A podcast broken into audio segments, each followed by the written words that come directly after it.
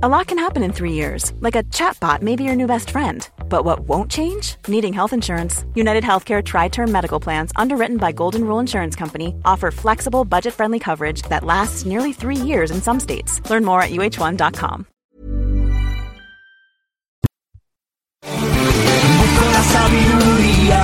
Hola, hola, hola. Queridos cientófilos, esto es Estopa. Queremos mandar un saludo a toda la gente que hace el programa Coffee Break, Señal y Ruido. Lo que escuchamos cuando no podemos dormir. Adiós. Pensaba que abriría todas las puertas del universo. Pensaba que...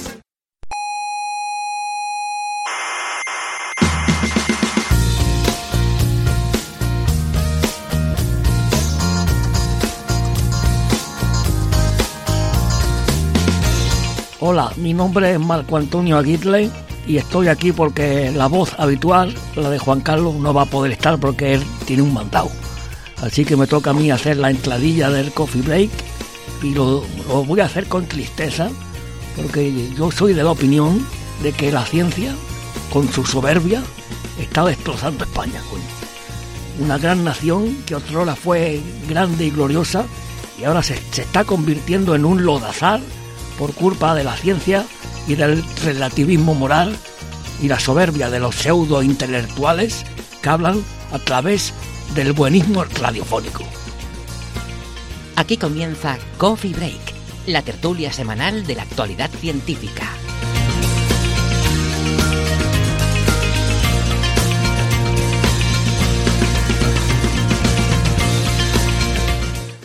Saludos, criaturas cientófilas del mundo y de toda la galaxia. Sean bienvenidas a nuestra tertulia de cada semana sobre la actualidad de la ciencia. Ya saben que aquí nos leemos los papers para que ustedes no tengan que hacerlo. Les habla Héctor Socas y esto es Coffee Break, Señal y Ruido. ¿Y de qué vamos a hablar hoy? Pues creo que vamos a estar dándole vueltas al núcleo de la Tierra, y nunca mejor dicho. Hablaremos también sobre el gran interferómetro Virgo, que no solo encuentra ondas gravitacionales, sino también otras cosas más mundanas y algunas hasta poéticas. Y más de geología, en este caso maridada con arqueología, para entender por qué se abandonó la capital árabe de Medina Sahara hace mil años. No sé, igual tienen algo mejor que hacer que estar escuchando hablar de todo esto, pero francamente lo dudo.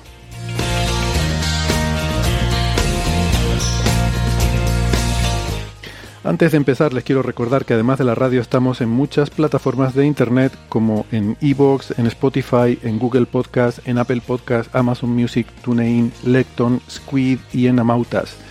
No dejen de suscribirse, siempre se los recomendamos, que no les cuesta nada y así no se pierden ningún episodio. Eh, ya saben que en su reproductor, si nos escuchan en internet, suele haber un botoncito que pone me gusta y a nosotros nos gusta si le dan a me gusta. Nos llega instantáneamente por entrelazamiento cuántico la información de que ustedes le han dado el botoncito. Ah, bueno, no. Pero lo que sí nos llega es em, sus mensajes en redes sociales, que estamos en Facebook, en Twitter y en Instagram. Y ahí nos pueden dejar sus dudas, sus comentarios, sugerencias, críticas, etcétera. También nos pueden eh, enviar un mensaje a la dirección de correo oyentes. Nuestra página web es señalirruido.com y ahí tienen todos los episodios, todos los audios que pueden descargarse y todas las referencias de los temas que tratamos en cada episodio.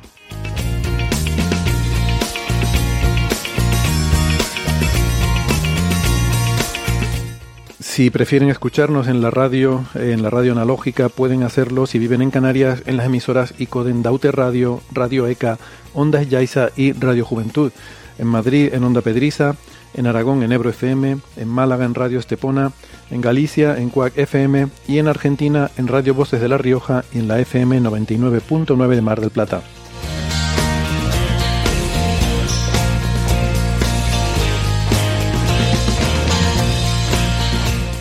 Bueno, vamos ya con la ronda de presentaciones. Hoy recuperamos la egregia presencia de Isabel Cordero, que es eh, doctora en matemáticas en el departamento de matemáticas, trabaja en el departamento de matemáticas de la Universidad de Valencia. Hola Isabel, ¿qué tal? Muy buena, encantada de repetir. Gracias por acompañarnos hoy. Isabel es arroba futura conjetura en Twitter. Eh, tenemos en Santiago de Compostela a José Edelstein, que es doctor en ciencias físicas, profesor en la Universidad de Santiago. Hola José, ¿qué tal? ¿Qué tal Héctor? ¿Qué tal compañeros? Muy contento de estar contigo. Aquí en Santiago, día, dos días, no, hay, hace varios días que no llueve y no hay... Estoy, estoy empezando a pensar que, en esto de que se mueve, no solo el núcleo de la Tierra se mueve, quizás cualquiera de estos días amanezco en Málaga, no sé si moverme. Puede, puede ser eso, con tanto cambio en la rotación de la Tierra, puede aparecer en cualquier lado. José es arroba José Edelstein en Twitter, todo junto, José Edelstein. Y en Málaga tenemos a Francis Villatoro, eh, al que veo inquieto porque se le han adelantado hoy con el parte meteorológico. Es, Francis es físico, informático, doctor en matemáticas y profesor en la Universidad de Málaga. ¿Qué tal, Francis? Muy bien, hoy, hoy dominamos los malagueños porque Isabel también es malagueña. Así que, no, hoy tenemos un buen día aquí en Málaga, ¿eh? tenemos un día eh, azulado, lo que pasa es que es un azul con nubecitas blancas que hace como que agua el color del cielo y la temperatura es fresquita, pues hará unos 15 grados o algo así. Pero mm. bueno, no se está mal. Se está mejor aquí, ahora mismo grabando el programa. Francis es arroba emulenews en Twitter y un servidor es arroba hsocasnavarro. Pues, pues nada, bienvenidos, bienvenida Isabel. Em, eh, quería comentar, bueno, un par de cositas breves de entrada. Eh, esta mañana salió, casualmente, salió hoy, eh, publicado en The Conversation en español, un artículo que escribimos sobre la búsqueda del planeta 9 que estamos haciendo Nacho Trujillo y yo. Y bueno, pues un artículo muy divulgativo, a nivel muy, bueno, en fin, para público general. Y, y nada, pues eh, les recomiendo que se lo lean. Bueno, me da igual que se lo lean, pero si van y pinchan, está bien porque así la gente de Conversation piensa que el artículo es interesante. Que se lo han leído. Y que, claro, ellos no saben si se lo han leído o no, pero si le dan, me cuentan las estadísticas y a lo mejor otro día nos invitan a escribir otra cosa. Así que, mm, así que guay. ¿Ha sido eh, propuesta vuestra o ha sido ellos han pedido que lo escribierais? Pues eh, a, petición de ellos, de hecho. Eh, ah. Nos contactó, fue un contacto que de hecho llegó a la oficina del IAC y, y, me lo pasaron y bueno, a raíz de ahí pues empezamos a hablar sobre escribir este artículo. Lo que pasa es que ellos tienen una política que, es que, claro, no me quiero liar mucho con el asunto este porque mm, eh, quería... Tienes que promocionarlo, ¿eh? O sea, que tienes que liar. Sí, sí. bueno, en algún momento quería que, habláramos un poco más, eh, actualizarles un poco sobre cómo va la cosa con la búsqueda esta, pero hoy creo que no tenemos tiempo, eh, tenemos el programa muy cargado, porque evidentemente no hemos descubierto todavía el planeta 9, sino sería el tema de portada, pero como no lo hemos descubierto todavía, pues eh, a ver si la semana que viene en un ratito les cuento un poco. Pero el tema es que mm, de esto hace ya algo de tiempo, pero eh, The Conversation tiene una política mm, de que solo eh, mm, admiten artículos sobre trabajos científicos que hayan pasado peer review. Entonces, aunque el artículo lo teníamos escrito ya de hace algún tiempo, queríamos, bueno, un poco también por la política de ellos, esperar a que mi paper estuviera aceptado en la revista formalmente antes de que saliera el, artículo en The Conversation. Y eso ocurrió esta semana. Eh, lo cual ha sido también un proceso interesante y ya les contaré cómo, cómo ha ido, porque ha sido bueno, curioso. Yo solamente hay que añadir, porque nos o criticamos mucho cuando las cosas no funcionan. Yo he tuve una experiencia, además, yo estaba en ese momento en Canadá de estancia, en el perímetro, con The Conversation, muy grata, o sea, muy positiva. Después de, fue un artículo de divulgación y, y, bueno, no sé vuestra experiencia, pero mi experiencia con periodistas no ha sido siempre buena. Entonces, la supervisión, eh, la parte, digamos, de apoyo de, edición o de periodista, tal, en mi caso fue muy, muy positiva con The Conversation. No sé en tu caso, Héctor, pero vamos. Sí, fue positiva, la verdad. Yo es la primera vez que he trabajado con ellos, pero bueno, básicamente porque nos dejaron hacer totalmente. Nos dijeron, queremos un artículo y sobre este tema y, nos dieron total libertad, ¿no? Entonces, bueno, lo único es la limitación del número de palabras. Es la, única cosa así con la que tuvimos un poco de... Pero bueno, eh, nos adaptamos. A mí me hubiera gustado escribir algo mucho más largo, pero entiendo también que, que tiene que ser así, porque si no, pues nadie, nadie se lo leería, ¿no? Pero que poner los de The Conversation a, a, controlar el tiempo de Coffee Break. De Coffee Break, ¿no? Sí. Media. Eh, oye, no, bueno, eh, hace unos meses con, con, con, Iván publicamos un artículo ahí, una carta abierta a Hawking contándole las novedades. Ah, lo vi, lo vi, muy bueno. Negros y también no me sumo. Con Iván Martí, ¿verdad? Sí. Mm. Me sumo a las palabras de, este, de Isabel sobre la experiencia fue muy buena. Muy, muy buena. O sea, tienen gente muy competente en la edición. Sí. Bien, pues nada, vamos entonces con eh, los temas. Eh, para empezar, mucha gente habrá visto las noticias sobre problemas con el James Webb, con el instrumento NIRIS, y habrán dicho, pues ya lo gafamos, ¿no? Que no sería sorprendente. Eh, es algo que ha ocurrido en el pasado, en otras ocasiones, porque em, la semana pasada que tuvimos el, especial de los premios Señal y Ruido, le dimos al James Webb el el premio Señal, bueno, al, a los creadores y desarrolladores del James Webb, a NASA, ESA y la Agencia Espacial Canadiense. Y estos días pues ha estado mucho en los medios de comunicación la noticia de una, bueno, una pequeña avería, un pequeño fallo en, en el instrumento NIRIS, que es un, un instrumento eh, que hace, puede hacer imagen o espectroscopía sin rendija.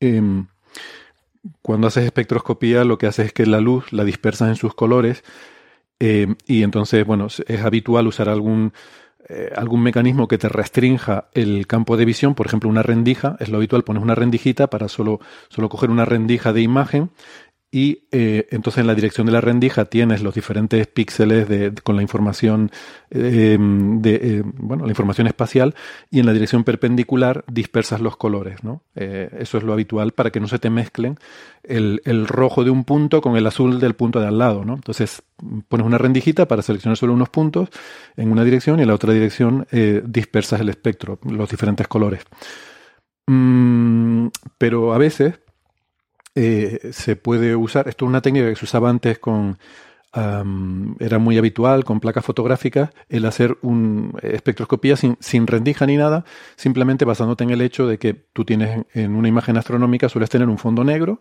y unos puntitos brillantes que son estrellas o que son galaxias. Entonces, bueno, pues tú dispersas tu espectro con la esperanza de que en la tirita en la que están todos los colores ¿no? de, tu espectro, que en esa tirita no va a haber otro objeto que se te mezcle con esos colores. ¿no? Entonces, si te organizas un poco bien tu campo y demás, lo puedes hacer y, y de esta forma no tienes que poner una rendija y tienes todo el campo de visión un poco, em, digamos que puedes observar cosas que no estén alineadas. ¿no?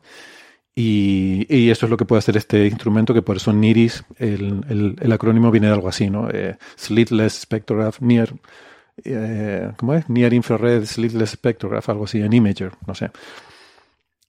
Em, bueno, en fin, que si quieren comentar algo, pero que estuvo em, desde el 15 de enero, de hecho, o sea, esto fue antes de darle el premio, ¿vale? Tranquilidad, no es culpa nuestra desde antes del premio, el 15 de enero, es cuando el instrumento falló. Eh, un tema electrónico daba timeouts, o sea, la comunicación no. Eh, timeout es cuando tú esperas una respuesta y pasa el tiempo y no, no llega respuesta de ese aparato, ¿no? Entonces das un error de timeout. Eh, eso es lo que estaba pasando. De alguna forma no llegaban las respuestas del, del, del programa que controla el instrumento. Y pues eso, bueno, ocurrió el 15 de enero, se ha estado investigando y la buena noticia es que el problema ya está resuelto, o sea, que no, que no, que no panda el cúnico. No era nada grave, era un problema de software y se resolvió como se resuelven el 99,9% de los problemas de software, que es reseteando. Eh, apagaron y lo volvieron a encender, es así de sencillo. Y eh, lo que han concluido, claro, esto lo podían haber hecho en media hora, lo de resetear, el hecho de tardar tanto es porque uno quiere, mm, sobre todo esta gente que son ingenieros y que tienen una mentalidad diferente a la nuestra, no solo resolver el problema, sino entenderlo, ¿no? O sea, saber por qué ha ocurrido, si puede volver a ocurrir, cómo intentar evitar que vuelva a ocurrir, etcétera, etcétera. Entonces, eh, al final ese proceso les llevó a concluir que lo que había ocurrido probablemente era un impacto, un rayo cósmico, y esto me gusta, es bonito, o sea, cuando pones Igual se lo han inventado, ¿eh? O sea, queda, queda, muy bonito cuando te falla el ordenador y tienes que resetear, conectarlo con un rayo cósmico, ¿no? Alguna partícula de alta energía generada en una supernova distante en nuestra galaxia que lleva mil millones de años viajando por la galaxia y de repente llega tu ordenador y te cambia un 1 por un 0 y ya se te ha ido todo al traste, ¿no? Esas cosas pasan, ¿vale? Eh, eh, tuvimos un episodio, el que me lo apunté aquí, el 333 en el que estuvimos hablando de este efecto, se llama bit flipping y tiene que ver con eso. Llega una partícula cósmica, eh, atraviesa el techo de tu casa, entra, entra en tu casa, se mete en tu dormitorio y tiene la mala suerte de que va a darse contra un bit de la memoria de tu ordenador y te cambia un 1 por un 0, un 0 por un 1, lo que sea, y eso te altera el programa o lo que sea. Y esto ocurre habitualmente, pero la mayor parte de las veces no tiene consecuencias eh, y entonces no pasa nada. La electrónica que mandamos al espacio eh, suele estar blindada. Tiene un proceso que se llama eh, radiation hardening, que lo que hace es, digamos que es más resistente a este tipo de encuentros. Pero claro, en el espacio está sometido a un bombardeo mucho mayor que en la Tierra de estos rayos cósmicos. Así que por muy radiation hardened que esté tu, tu hardware, de vez en cuando pasan estas cosas. Entonces, no ha sido culpa de la Agencia Espacial Canadiense, que los pobres siempre veo que todas las notas de prensa dicen el instrumento de la Agencia Espacial Canadiense, el instrumento hecho por, digamos, a ver, llevamos todo, o sea, todo el tiempo intentando enfatizar que el James Webb es una colaboración internacional, que no es solo la NASA y nadie nos hace caso, y el día que algo falla es cuando todo el mundo, el instrumento canadiense. bueno. Eso se parece un poco a cuando el niño hace una trastada y entonces no es mi hijo, es tu hijo ha hecho. ¿Has visto lo que ha hecho tu hijo? un poco así. Canadá, ¿has visto lo que ha hecho tu hijo? Ahora habría, habría, estado bien tener preparado el clip de South Park en la película South Park cuando cantan esa canción de Blame Canada, ¿no? Echarle la culpa a Canadá. Bueno, no, sé si nuestros oyentes eh, son seguidores de South Park, pero. Em, en fin, que em, el día 27 em, es cuando eh, hicieron, decidieron hacer el reseteo del ordenador y para alivio de todo el mundo fue resetearlo y, volver a funcionar todo correctamente. Eh, se hicieron unas observaciones de prueba y, ya el, el, 27 fue viernes, pues ya ese fin de semana se, se, recibieron los datos de las observaciones, se vio que todo estaba bien y ya el lunes 30 de enero se volvió a poner el instrumento al servicio de las operaciones científicas de forma normal. Eh, o sea, está funcionando ya con total normalidad.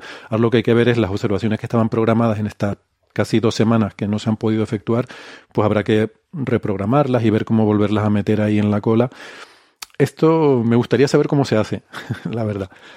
Porque, no sé, con telescopios basados en tierra hay un comité, que es el CAT, que decide estas cosas y pues tendría que reunirse para ver a quién le quitan tiempo, mm, cómo lo como lo, en fin, eh, o, si simplemente se pierden esas observaciones y dicen, no, pues mira, estas no se pudieron hacer, vuelve usted a pedir tiempo para más adelante, no sé.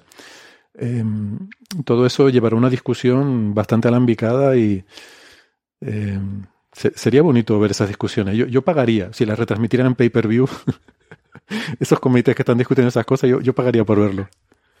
Bueno, eso también un poco como, me imagino, como en los centros de supercomputación, ¿no? Que tienes un tiempo de cálculo y tienes que solicitar. Lo que pasa es que normalmente en los centros de supercomputación es más seguro que, que no se produzcan este tipo de, de, eventos, ¿no?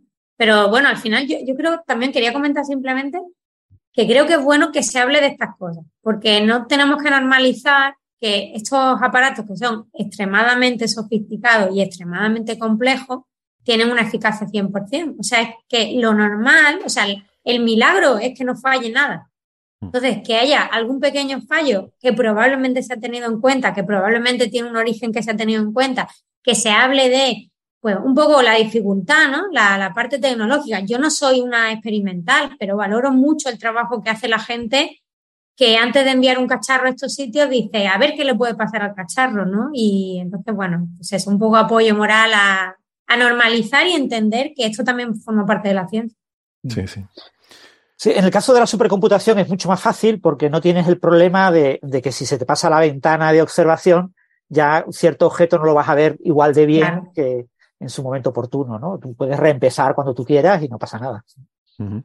Oye, por cierto, ¿cómo llamáis en cada uno de vosotros al método de reiniciar?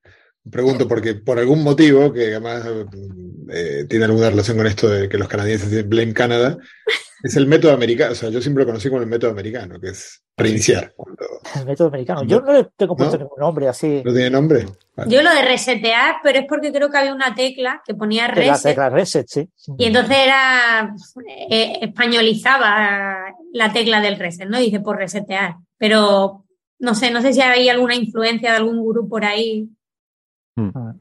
No, Yo no recuerdo haberle puesto un nombre concreto. El apagar y encender es una opción sí, siempre útil y, Y bueno, y eso es una de las grandes enseñanzas de, Bill Gates, ¿no? Bill Gates eh, popularizó eh, la realidad de que los ordenadores eh, fallan, porque hasta que el común de los mortales no vio los pantallazos azules, eh, la imagen que teníamos de los ordenadores es que eran infalibles. O sea, un ordenador no fallaba nunca, tenía que caer una bomba atómica, tenían que ir los, malvados de, los espías allí para toquetearlo, para que pasara, que fallara algo, ¿no? Era imposible que fallara. Y sin embargo, Bill Gates nos convenció a todos de que lo normal es que un ordenador falle y falla habitualmente, no pasa nada, hay un pantallazo azul, eh, se apaga y se enciende y todo funciona perfectamente. El ordenador renace después del apagado y del encendido. Y eso es una de las cosas que, que más importantes de las que ha contribuido Bill Gates a la, a la informática. Pues ya es triste, pero bueno. Fijaros que, eh, los, Mac, los, Apple se suponía que eran extremadamente robustos y era lo contrario de Bill Gates, ¿no? O sea, la idea era Microsoft falla habitualmente, los Mac no fallan nunca, ¿no? Sin embargo, esto de que no fallan nunca eh, ha dejado de ser real en los últimos 10, 15 años. Han empezado a fallar. Eh, en 1990, el, el, lema era un, Apple no falla nunca, eh, un PC clónico con un sistema operativo Microsoft falla constantemente. Y ahora la realidad es que ambos fallan. Que no sé si en España se iban a dar, pero en Estados Unidos había anuncios que eran un poco ofensivos de, Apple, ¿no? Que tenía, tenía una campaña además dirigida al público joven, eh, justamente haciendo ese tipo de cosas en las que eh, salían dos personas, eh, eh, había un chico joven muy guay, ¿no? Muy, con un aspecto muy con el que era fácil identificarse, que decía, hola, soy un Mac. Y luego había otro que era un señor con corbata, traje, ¿no? Con una pinta así un poco torpe, diciendo, hola, yo soy un PC. Y entonces pues empezaron a hablar y de repente se quedaba colgado, el PC se queda así callado. Uy, creo que se ha colgado. en ese plan, ¿no? un poco de publicidad negativa del otro, ¿no? Pero sí es cierto. Era, lo que vendían, claro, pero también era un software, eh, perdón, un hardware muy, muy bien controlado. Entonces el software estaba muy bien adaptado a ese hardware. Claro. Que en los PCs no podía ocurrir, porque en un PC, el PC, cada PC de cada persona era diferente. totalmente y en un año todos los PCs cambiaban, porque todas las personas añadían alguna placa, añadían, cambiaban algo. O sea, el, el, el sistema operativo Windows tenía que vivir en un entorno completamente arbitrario, completamente adaptativo, que va cambiando constantemente, y claro, era muy fácil que fallara. El Mac no, el Mac te venía de fábrica y era como era, y nadie lo podía abrir, y tenía que ser un técnico súper especializado, y el técnico súper especializado lo que hacía era quitarte la placa y ponerte otra. Eh, no podía tocar más, no podía desoldar algo y volverlo a soldar que eso es algo que todos, bueno, cuando yo soldaba, eh, todos hemos hecho alguna vez, ¿no? Eso era la versatilidad que frente al, a, la, a, la, estabilidad, ¿no? del hardware y, de, y de todo. El, este tema de, de, los fallos de los ordenadores, o sea, están los fallos, digamos, de hardware, que algo se avería, o lo que decíamos de un rayo cósmico, no sé qué, que eso es, eso es universal y es común a todos.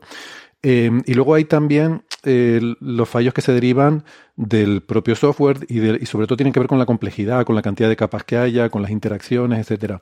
Hay entornos en los que, que se llaman eh, en ingeniería, no sé, que son como crítico, no, no, recuerdo, pero crítico de fallo o algo así, en el cual se desarrolla hardware muy específico y software muy, muy simple para, para que una máquina haga algo muy específico que no es algo para que tú tengas en tu casa, que tiene que básicamente un día te puede dar por abrir un documento de texto y otro día por ver una película, que, y, entonces el ordenador tiene que responder a todo eso, y además si está hecho como Windows, que está hecho de una forma un poco Frankenstein, y fue un, desarrollo bastante de ir parcheando cosas una encima de otra, Luego intentaron hacer, cuando empezó el, el rollo de Internet, empezaron con la rama de Windows NT, si se acuerdan, que intentaba replicar eh, la filosofía de Unix, empezando desde el principio, ¿no? porque Windows fue una cosa que se fue construyendo, eh, evolucionando y añadiendo capas a, cosas ya existentes. ¿no? Y la rama de NT empezó nueva para ser un sistema operativo en red, multiusuario, siguiendo un poco la filosofía de, Unix, que era lo que en, eh, en aquel, en aquel, momento era el sistema operativo que se había hecho desde el principio pues para ser un sistema operativo multiusuario, multiestación, etcétera, etcétera. Em, en fin, que depende también de, la línea de desarrollo que lleven todas estas cosas, pero en los entornos críticos eh, se no se usan estos sistemas operativos, se usan sistemas operativos que son muy, muy simples, que hacen cuatro cositas que están programados a muy bajo nivel y, que se trata de que, de que, sea lo más simple posible y, todo esté perfectamente en unas condiciones muy estables, donde no estás continuamente actualizando, continuamente cambiando el hardware, añadiendo la última, el último modelo de placa, el último modelo de no sé qué, precisamente para garantizar que sea robusto y que no, que no pasan cosas imprevistas, ¿no? Eso en informática a veces le llamamos sistemas empotrados, un sistema que tiene un micro muchas veces específico, un micro muy limitado, no es un micro comercial, aunque hoy en día ya se utilizan los micros comerciales porque son los más baratos, ¿no?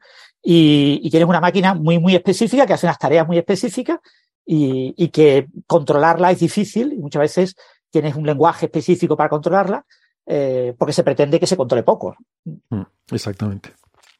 Bueno, pues nada, si quieren volvemos a esto, no sé si quieren añadir algo más al James Webb, pero yo quiero reivindicar que en este caso, y sin que sirva de precedente, no ha sido nuestro gafe, ¿vale? Que esto ya, ya había empezado a fallar antes. bueno, ha sido al revés, ¿no? Gracias a nuestro premio se ha recuperado rápido. Ah, pues, pues mira, efectivamente, efectivamente, pues fue, eso sí que hay ahí una, una causalidad, por lo menos es muy rápido, ¿no? El, una cosa detrás de la otra. Bueno, eh, vamos con la, la tontuna de que, que, ya está un poco ¿no? en, eh, decayendo el, la ola de esto, pero es que la semana pasada nos pilló que no era el momento para hablar de este tema. Pero tenemos lo de la rotación de la Tierra, ¿no? Que si se ha parado el interior de la Tierra, que sí qué consecuencias puede traer esto. Y bueno, eh, les recomiendo la entrada que publicó Francis en su blog sobre toda esta historia de que unos chinos, ¿qué es esto de que unos chinos han dicho que se ha parado el núcleo de la Tierra, que ahora está yendo al revés, está yendo para atrás, y que esto va a cambiar el clima y el campo magnético, y la gente preguntando, pero esto, eh, sobre esto yo lo mejor que he visto en medios de comunicación generalistas es el artículo del Mundo Today, que a veces es una fuente más fiable que el resto de, para los oyentes de, otras partes de la galaxia que no sea España, El Mundo Today es un diario irónico, satírico, que se burlan de casi todo.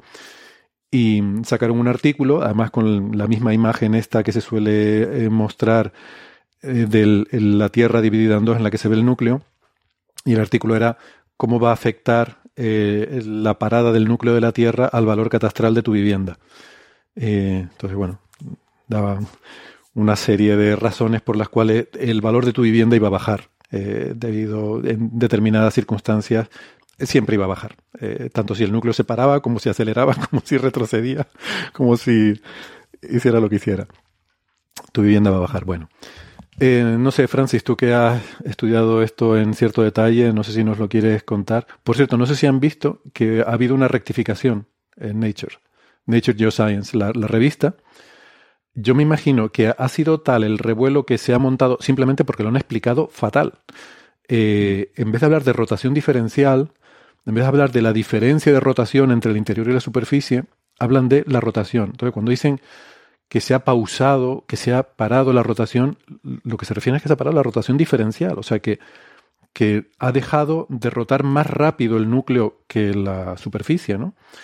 Pero esto se ha interpretado tan mal en todos los medios de comunicación como que el núcleo se para, deja de rotar, que no es lo que, bueno, ahora Francis nos lo contará, pero no es eso lo que dice el artículo, que yo creo que mm, por, toda esa repercusión que ha tenido, me imagino que las habrán puesto a parir todos los colegas por todas partes, ha habido una rectificación en, bueno, si vas al artículo original en Nature Geoscience, te sale un enlace al principio que dice hay una, hay una corrección a este artículo.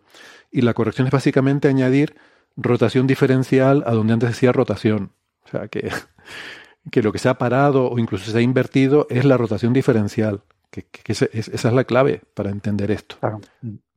Bueno. Sí, ese es el problema de los títulos, bueno, de, de, los artículos en general de revistas del grupo Nature, que como salen eh, una semana antes por el periodo de embargo para periodistas, los periodistas reciben el, el artículo y, los periodistas pues se leen el título y se leen como mucho el astra, ¿vale? Ya leer un poquito más ya es muy difícil y, ya usan eso como punto de partida para escribir algo o para contactar con personas y consultarles a diferentes expertos o no tan expertos eh, cuál es el contenido de la noticia. Claro, si el título es un título que está intencionadamente hecho para que sea llamativo para los periodistas de la revista Nature que eligen los artículos que van a revisión por pares, que son científicos pero que actúan como periodistas, eh, pues resulta que eh, ese título muchas veces engaña no solo a esos periodistas, sino engaña también a, los periodistas de fuera de Nature, ¿no?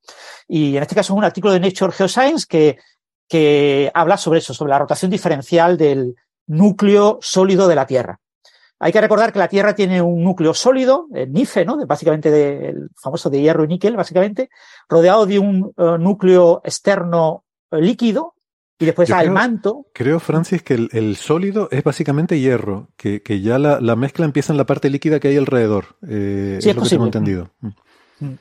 Y, y eso, tenemos el núcleo sólido, un núcleo líquido y el manto. Y después tenemos la corteza. El manto también lo podemos dividir en manto, manto y manto superior.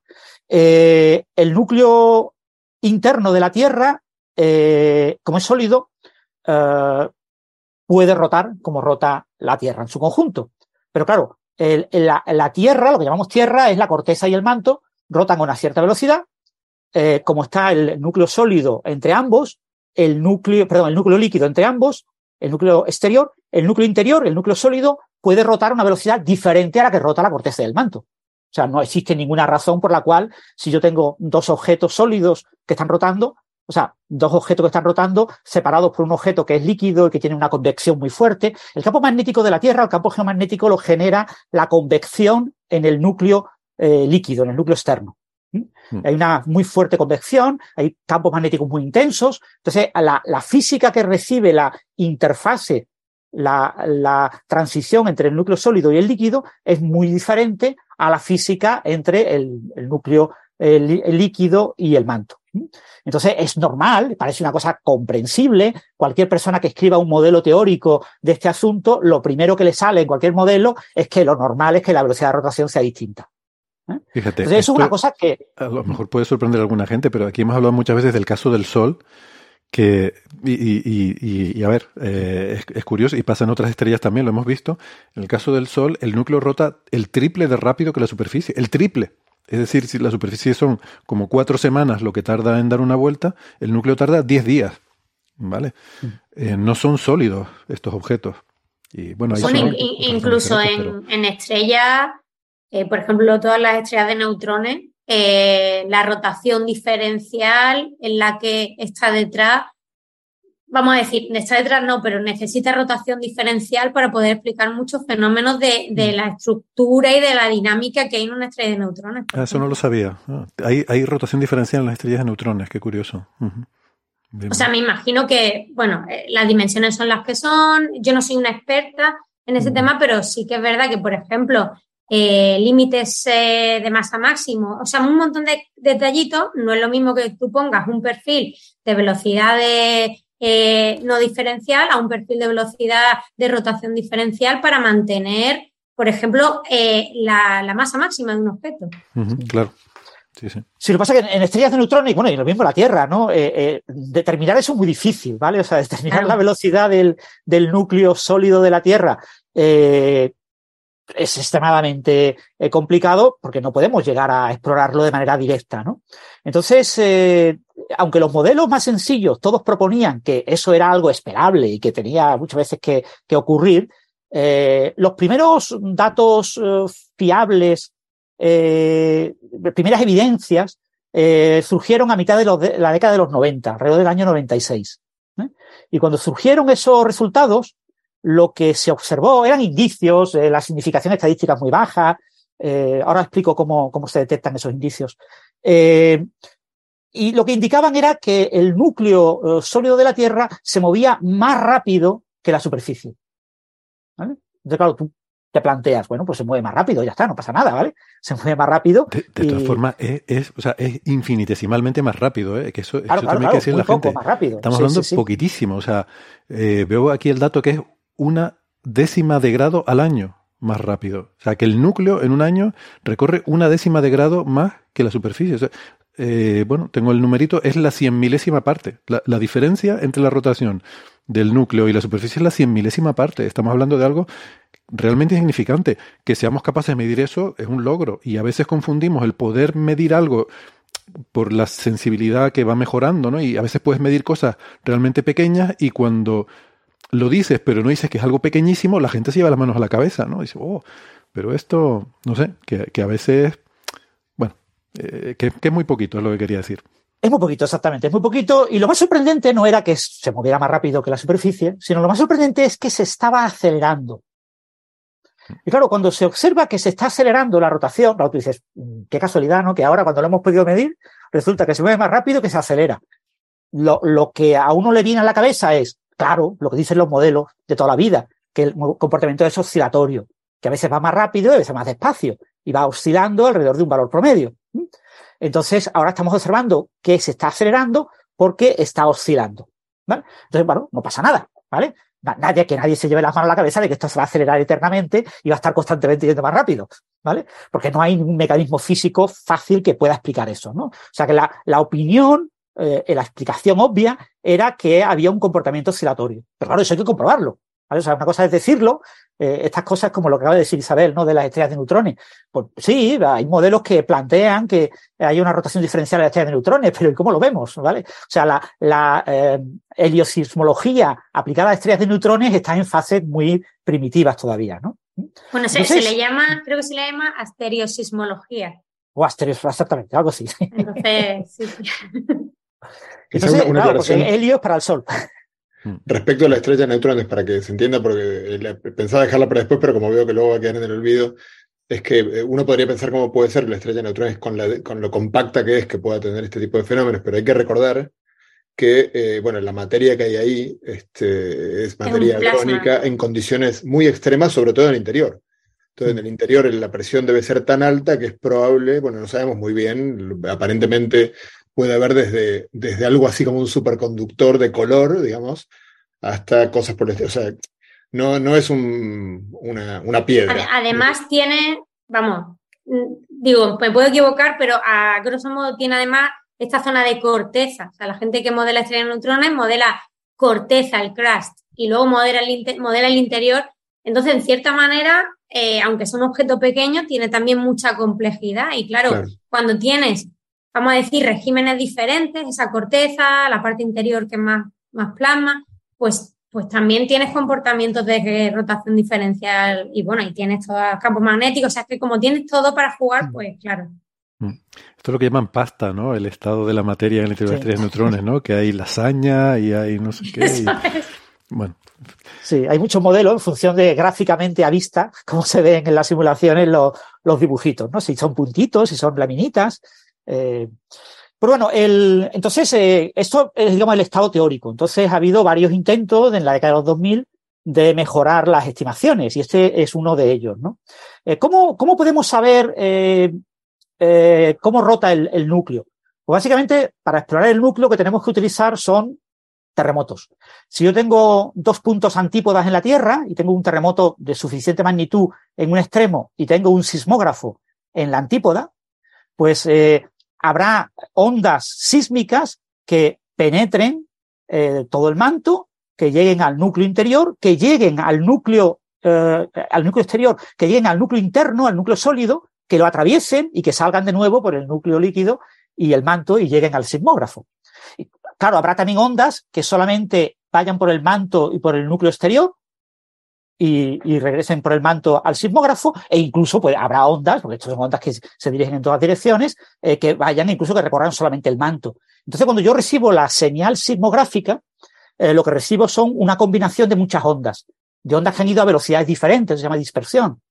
Entonces, de esa manera yo puedo hacer tomografía, como hago con una eh, tomografía, un TAC en un hospital o con una radiografía. Puedo tratar de reconstruir el perfil de, de las velocidades de las ondas en diferentes materiales eh, que tengo en el interior de la Tierra utilizando este tipo de ondas. Claro, el, esto está muy bien. Esto te permite ver, si hay un terremoto, me permite ver más o menos la estructura de lo que yo veo en ese, en ese momento, en el momento que se ha producido el terremoto. ¿Cómo yo puedo ver? Comentar, disculpa, Francis, un, par de, cuestiones, eh, una, histórica y la otra, una analogía que me gusta usar cuando cuento esto, que es la del pediatra escuchando el pecho de, de la niña o el niño, ¿no? Porque, eh, porque es muy parecido, ¿no? Las ondas sísmicas son ondas de, presión también, entonces es parecido cuando el pediatra, en lugar de abrir en canal a, un niño para ver cómo tiene los bronquios, escucha y por los distintos sonidos de distintos lugares puede inferir lo que pasa dentro. Ese es un, el comentario de la analogía. El otro que es simplemente una nota histórica, pues no sé si creo que como la pasaste por arriba, creo que ya no ibas a ir a ella, es que así sabemos, de hecho, así supimos eh, que hay un núcleo líquido, porque cuando vibra en un sismo, digamos, hay tres tipos de ondas básicamente, pero hay, hay dos que son muy, hay una que va por la superficie, pero luego hay dos que son, si os imagináis, una eh, pan, ¿cómo se llama? Pan de molde o pan lactal para los argentinos o algunos sudamericanos. Eh, las dos ondas son el equivalente a hacer un movimiento como de acordeón y, o hacer un movimiento transversal, digamos, en el cual se rozan los, distintos panes, por así decirlo. Esas últimas ondas no, no entran en el líquido. Un líquido no puede vibrar así. Entonces, hay todo, cuando hay un terremoto en un lugar de la Tierra, y empezaron a ponerse sismógrafos en muchos sitios, se detectó que hay toda una zona enorme de la Tierra, es casi la mitad de la Tierra, en la cual no se detectan ninguna onda S, es un poco menos que la mitad de la Tierra, y de hecho se comprendió, eh, viendo cuánto menos que la mitad de la Tierra es, se puede saber exactamente el tamaño de la parte líquida de la Tierra. Y el descubrimiento del núcleo sólido, acá este, este, es el que sobre todo quería contar porque la, la, heroína acá es una científica que fue bastante ninguneada, Inge Lehmann. De hecho, en los libros de texto normalmente no se la menciona y ella fue la que se dio cuenta de que eh, había las otras ondas, las, las, que se llaman P, las que son eh, como si uno estuviera eh, tocando un bandoneón en Argentina, un acordeón en el resto del planeta, se, les pasa algo muy raro, tiene una zona de sombra distinta, como anular. Eh, y entonces lo que se dio cuenta Inge Lehmann, y lo hizo sin ordenadores, tirando eh, en el jardín de su casa, tomando todos los datos de sismógrafos en tarjetas y haciendo una especie de mapa de la esfera terrestre y poniendo las tarjetas y pensando, se dio cuenta de que lo que se estaba viendo era exactamente eh, una parte, digamos, si uno supone un núcleo, núcleo, sólido, uno puede ver que las ondas P entran, se refractan, como cuando una onda de luz pasa de un medio a otro, y al impactar en la esfera sólida eh, se reflejan. Entonces hizo toda la óptica, por así decirlo, óptica de ondas sonoras, pero óptica al fin, y, no solo vio que mm, los sismógrafos reproducían eso, sino que además pudo calcular el tamaño del, mm. núcleo. Mm. O sea que es alucinante, no podemos cavar más que 10 kilómetros o 12 en la, en la, Tierra y sin embargo sabemos con bastante precisión, y de hecho ahora lo que va a contar Francis, perdón por la interrupción, extensa es incluso, eh, o como mencionaba Héctor antes, ya no solo sabemos, sino que sabemos que se eh, adelanta o atrasa fracciones ridículas de, velocidad angular eh, un núcleo al que presumiblemente jamás podremos acceder. Exactamente. Sí, eso, el, claro, ahora mismo tenemos sismógrafos digitales que, de alta resolución que nos permiten hacer este tipo de medidas de una manera realmente asombrosa, ¿no? Y reconstrucciones 3D muy buenas de los perfiles de las ondas. Eh, fundamentalmente la sismografía, lo que ha motorizado los grandes avances en, sismografía ha sido la industria del petróleo, que es una industria que mueve mucho dinero y que necesitaba de este tipo de sismógrafos para realizar mapas de los, de los yacimientos petrolíferos, ¿no? de esas grandes bolsas de petróleo y ver eh, qué cantidad de petróleo, qué tipo de petróleo tienen, etcétera. Para eso, eso avanzó muchísimo las técnicas de, de análisis de, ondas sísmicas. ¿no? Y, bueno, como, como estábamos contando, el, con este tipo de ondas eh, que atraviesan eh, la Tierra prácticamente de una antípoda a otra, no, un poquito menos de una antípoda, pero bueno, hay un cierto margen, eh, pues con este tipo de ondas yo puedo mm, ver, mapear el perfil interno de la Tierra, pero también puedo ver cambios que se producen en la dinámica del núcleo, porque eh, en las ondas que yo observo eh, quedan marcadas por cómo está rotando el núcleo. Y, claro, si yo quiero ver si el núcleo cambia o no, necesito ver estas ondas en más de un momento y ondas muy similares. O sea, yo necesito que haya algún tipo de evento, algún tipo de evento sísmico, algún tipo de terremoto que se repita de vez en cuando en el mismo lugar de la Tierra, que además sea un lugar en el que yo tenga en su antípoda, más o menos en la antípoda, tenga un buen sismógrafo. Y eso ocurre en varios lugares, hay pocos lugares donde ocurre eso. En, Alaska, tienes en las antípodas, en, hay unas islas que, que tienen unos sismógrafos y te permiten ver los eh, terremotos que ocurren en Alaska. Entonces, cuando yo veo perfiles de onda que son muy parecidos, es decir, que me dicen que la dinámica del evento sísmico ha sido muy, muy parecida, yo puedo comparar estas ondas. Claro, estas ondas han ocurrido con diferencias de años, diferencias de 30 años, de 10 años, de 5 años, eh, a veces han ocurrido hasta tres, cuatro veces, eh, muchas veces solo ha ocurrido dos veces. Entonces tengo esos datos, comparo esos perfiles de onda y veo los retrasos de las diferentes señales. y utilizando, comparando la, la si queréis, puedo hacer una descomposición espectral de la onda, sacar diferentes frecuencias e ir viendo cada tipo de frecuencia, cómo se eh, desplaza en el tiempo. Y gracias a eso, pues yo se pudo confirmar que esta aceleración que tenía aparentemente el núcleo sólido se había relajado alrededor del año 2010, 2009, 2010. Entonces estaba parando. ¿eh? Y ahora el nuevo artículo lo que nos propone es continuar viendo esa observación. No está claro si ahora está bajando o no, pero puede que esté bajando, puede que estemos frenando, es decir, puede que esté desacelerando. Pero lo que se han obtenido son datos históricos. Los datos históricos, ¿qué problema tienen? Que son datos analógicos, se sacan de papers. Uno se lee el paper, ve la figura del paper, ve ahí el, sismograma y a partir del análisis de, ese sismograma, la, calidad del análisis es mucho peor que cuando tienes un, registro eh, digital. Estos son unos investigadores que, bueno, han utilizado, eh, son investigadores chinos y han utilizado esos datos históricos que son muy escasos, hay poquitos, depende del tipo de onda, son del orden de 40, eh, las ondas que se han podido observar.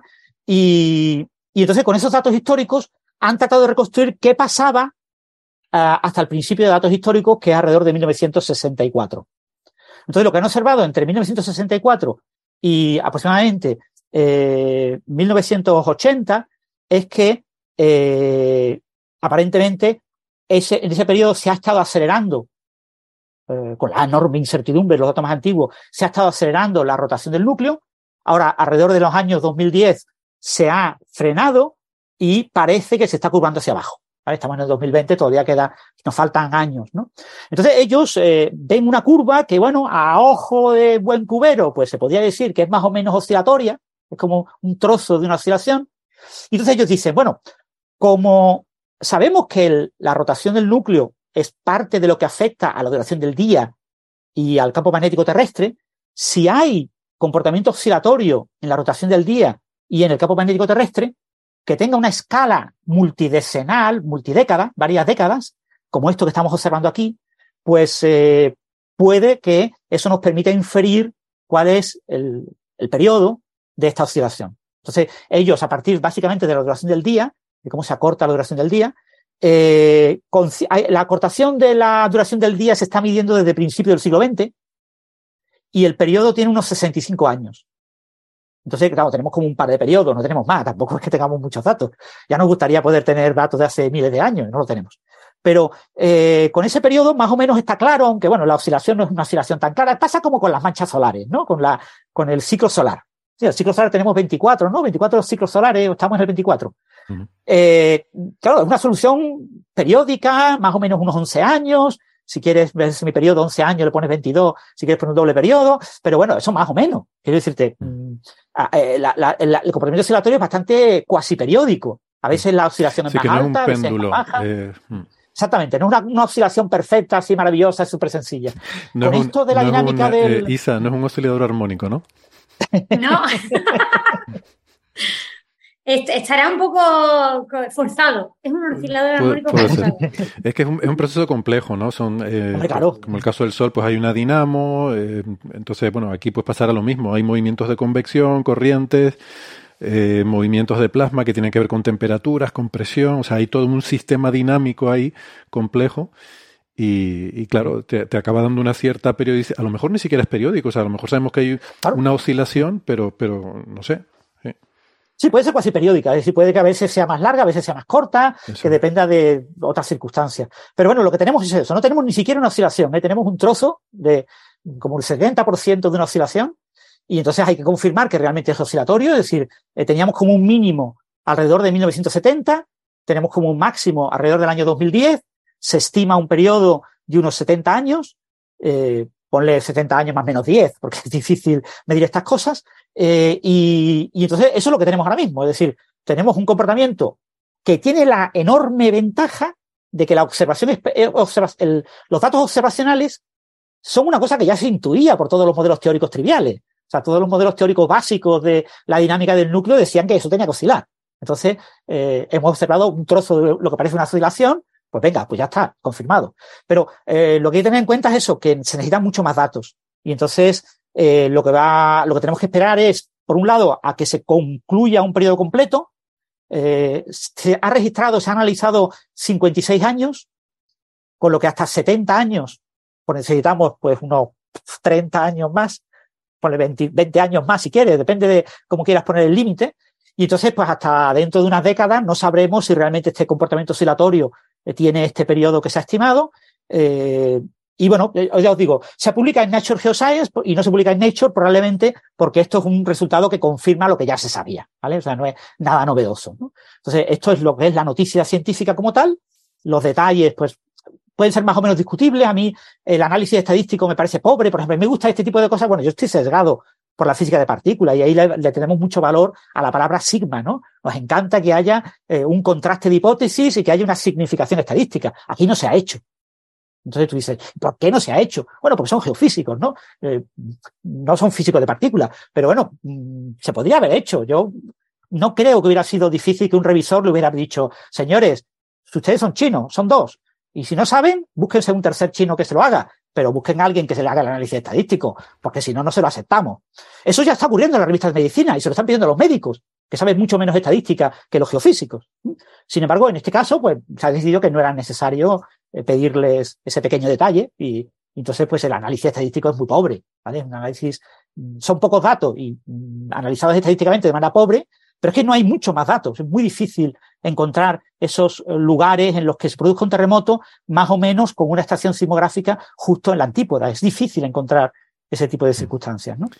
Y, esto es lo que es la noticia científica y el resto es lo que se ha montado en los medios. Claro. Francis dice que necesitamos más datos y yo digo que necesitamos más contertulios en este programa. Así que vamos a dar la bienvenida a Sara Robisco, que es ingeniera informática, es arroba SaraRC83 en Twitter. Hola Sara, ¿qué tal? ¿Cómo estás? Hola a todos.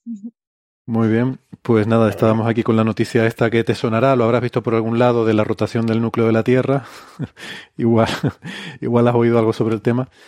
Em, bueno, pues gracias Francis por contarnos realmente lo que es el artículo científico y creo que nos podemos hacer una idea de que todo el ruido que se ha montado por ahí viene sobre todo de la esta em, esta idea equivocada de que los autores hablan de que se detiene el núcleo de la Tierra o de que o de que empieza a girar al revés y esto no es así cuando cuando dicen que se detiene es que se detiene la rotación diferencial eh, lo que quiere decir que que rota al mismo ritmo que la superficie de la Tierra. Eh, por cierto, no dije, los autores se llaman Yi Yang y Xiaodong Song y, y, son de, a mí esto me llamó la atención, son de la Universidad de Pekín en Beijing. Eh, no, sé si saben la historia, pero Pekín y Beijing es lo mismo, pero son diferentes, ah. son diferentes eh, romanizaciones, o sea, diferentes formas de escribir el nombre de la ciudad. Em, desde los años 50, eh, China, que además hubo una reforma de em, una reforma de la lengua y, ellos insisten en que se debe usar la romanización mm, moderna que en, nuestro con nuestros eh, grafismos em, refleja mejor la pronunciación china el, eh, por lo menos en mandarín el decir Beijing vale y mm, vamos a dar también la bienvenida a Gastón Giribet, que se nos une ahora también. Gastón, eh, doctor en ciencias físicas, profesor en la Universidad de Nueva York, NYU, eh, Universidad de Nueva York. Hola Gastón, ¿qué tal? Hola amigos, ¿cómo están? Amigas, amigos, oyentes, oyentas. Personas del mundo y de fuera del mundo. 80 dice, no sé, aquí veo más. Bueno, que mm, estaba comentando la, tontería esta de Pekín y Beijing. Eh, antes, eh, esa transliteración se mm, no sé por qué, por motivos históricos, además creo, estuve leyendo una vez algo sobre eso, pero ya no me acuerdo nada, ese sonido que era como una, em, una JI, que, una, una G, pues lo, lo, ponían como con una KI, no, no, sé muy bien por qué, y de ahí viene lo llamarla Pekín. Entonces, bueno, hasta ahí bien, o sea, antes la, la digamos, el, el traducir ese nombre a nuestra, mm, a nuestra escritura se comenzó a hacer, y además esto creo que fueron los ingleses, se comenzó a hacer pues así como Pekín, ¿no? Eh, cuando realmente la pronunciación se parece más a Beijing, pero bueno, era la forma en la que ellos lo escribían. Y ya digo, a partir de los años 50, eh, eh, pues China quiso mm, formalizar cómo transmitía al mundo sus nombres, ¿no? Y, puso unas normas, no sé, el equivalente a la Real Academia de la Lengua de China, dijo, no, no, esto se, escribe así. Y puso una serie de normas, entre ellas la de Beijing, y ellos insisten mucho, de hecho se enfadan eh, un poco si, si uno dice Pekín en vez de Beijing. Con lo cual, me sorprende mucho que la universidad se llame Universidad de Pekín. O sea, tú vas allí y ellos ponen Universidad de Pekín. Eh, y creo que tiene una cierta connotación de, dar la idea de que es como antigua, ¿no? de que tiene solera y que predata esa reforma lingüística y que por tanto siguen manteniendo el nombre antiguo de Universidad de Pekín. Claro, esto a, ojos de Occidente. Ellos internamente siguen llamando igual que siempre, que toda la vida. Es solamente, el cambio solo afecta a cómo los occidentales eh, escribimos ese nombre, ¿no? Pero tú vas a su página web y sigue poniendo Universidad de Pekín. Bueno, pues yo quise ver... ah, perdón. No, no, dime, José. No, no, el académico que cambió el nombre de Beijing es, se llama Pérez Levelte.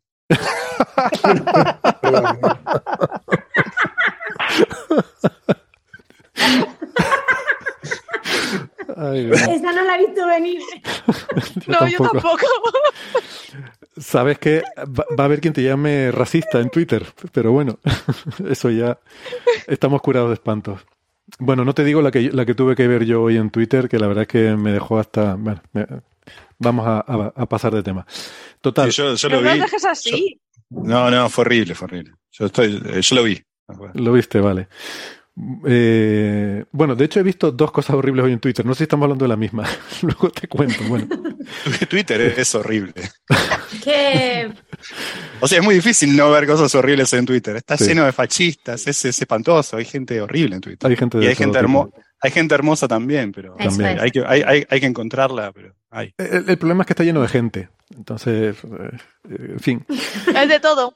Em, es como decía Lelutier, ¿no? Bueno, no, me estoy desviando mucho. Eh, Universidad de Pekín. es que estuve, no es que nos acercamos ya al final del primer bloque, que estuve mirando en su página web porque yo tenía curiosidad por saber cómo se había transmitido esta noticia a los medios de comunicación, por ver si esto había salido tan mal en los medios de comunicación porque la nota de prensa ya venía mal de por sí.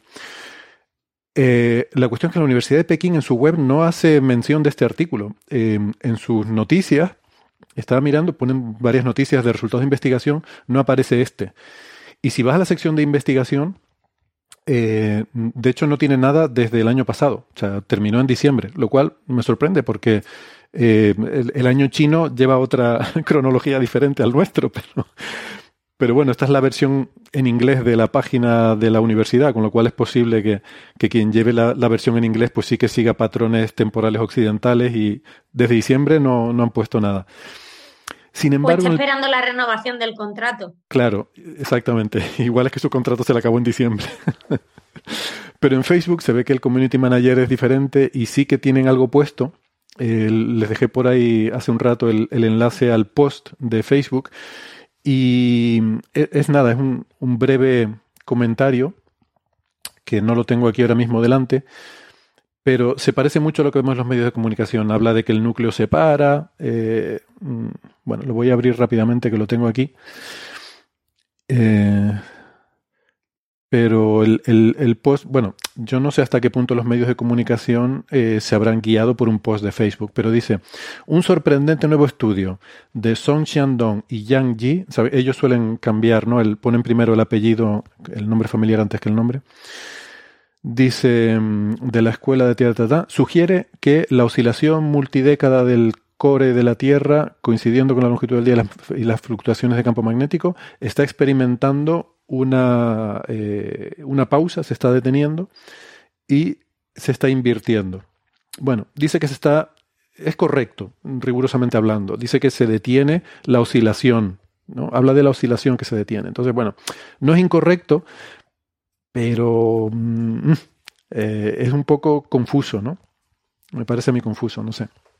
No, la oscilación no se detiene. O sea, si, está oscilando, está en el momento más rápido de todo. Sí, sí, exactamente. Ah. Exactamente. Es muy, es muy confuso desde el punto de vista que lo mire. Es como si tienes un columpio. Que está, mal expresado. O sea, que es difícil entender qué quiere decir en general. Sí. De hecho, yo creo que por eso tuvieron que publicar la corrección. Para dejar claro, por lo menos en el paper científico, que lo que se refiere en que se detiene es la rotación diferencial y no la rotación. Eso para empezar. Puede ser que este, este malentendido o dificultad de expresarse sea por eh, la enorme diferencia de idioma, porque sabéis que cuando los papers chinos, cuando eh, o asiáticos, cuando escriben un paper cuesta mucho entenderles y tal, porque en mm, inglés les cuesta pero, mucho. Pero acá creo que la confusión uno podría encontrarla ya en el, en el abstract de la versión original del paper en Nature, ¿no? Que eso pasa por un montón de revisiones. ¿eh? Eso no puede, no puede, estamos, Mm. digo, Pero- usaba la palabra, se- se- yo, eh, a mí me gustó mucho la entrada del blog de Francis, la recomiendo por los que no la vieron, eh, me parece que está muy claro y conciso como siempre. Eh, pero usaban la palabra se, se- se- cesó en un momento, ¿no? En el, en el abstract Mm. original. Y eso, eh, estamos hablando del paper, ¿no? De las malas interpretaciones de la. Eso me parece que no fue muy feliz. Sí, No. sobre Sí, de todo. todas formas, el, el Astrap lo primero que decía era rotación diferencial, ¿vale? La las dos primeras palabras del Astrap son rotación diferencial. Lo que pasa es que, eh, como Pero ya han puesto en el antes, Astrap, antes la- o después de la corrección. antes, Porque hicieron una corrección, vale. Vale, antes ya estaba puesto. Lo que pasa es que eso ya casi no lo volvían a usar nunca más. Mm. ¿Vale? Mm. Dicen, lo primero que decimos es la rotación diferencial del núcleo de la Tierra cumple tal o igual ahora. La rotación, la rotación, la rotación, la rotación. Pues. Ya el- eliminan la palabra diferencial, porque le voy a poner papel si ya lo he puesto una vez, ¿no? Pero claro, eso mm, quizás puede ser parte del- de la culpa Mm. de esto. Eh, aún así, la- yo creo que lo que se ha generado en medio fundamentalmente ha sido por la película de Code, ¿no? La- esa, esa gran película eh, para los frikis que, que cumple con todo lo conocido sobre la ciencia para cualquier persona que sepa algo de ciencia y que es un algo en lo que se apoya cualquier periodista. Cualquier periodista cuando ve una noticia que puede conectar con una película que tuvo cierto éxito, pues automáticamente busca la conexión. Y entonces trata de, mm, digamos, eh, eh, amplificar cualquier tipo de pequeño detalle que pueda estar conectado con la película, porque eso le da muchísimo juego, eso crea eh, las dos culturas y crea, eh, facilita y, y digiere la terrible ciencia y complicada. Entender que un objeto rota es algo extremadamente complicado. ¿Cómo se va a entender eso, no? Eh, un objeto que rota dentro de otro objeto. Eso es imposible de entender. Entonces hay que buscar una película que te lo cuente, que meta al Bruce Willis o al que sea eh, hasta el centro de la Tierra Y una bomba y que atómica. arregle. Claro, y que que una buena Yo no me acuerdo cómo lo arreglaban en el en The pero bueno. Una bomba atómica. Yo no la he visto, ¿eh? pero me lo han contado. Un amigo que la vio. Bueno, eh, termino. Si, si- tenemos interés realmente en las variaciones que se han producido, que sí que las ha habido a lo largo de la historia del planeta en su rotación, eh, sí que sabemos que a lo largo de la historia, pero estamos hablando de periodos de miles de millones de años, la Tierra antes rotaba más rápido. Y poco a poco se ha ido ralentizando. Pero eso no tiene nada que ver con estos procesos. Eh, es un proceso más lento y sobre todo eh, está relacionado con la transferencia de momento angular a la Luna. Eh, es decir, la Tierra ha ido ralentizando su rotación a medida que la Luna se ha ido alejando. Eh, parte de ese momento angular de rotación de la Tierra se va transfiriendo a la órbita de la Luna. Esto tiene que ver también con el acoplamiento. ¿no? La Luna y la Tierra están en un proceso de intentar sincronizarse. De hecho, la Luna ya está, ya está sincronizada, nos da siempre la misma cara, pero la Luna también está intentando que la Tierra le dé siempre la misma cara.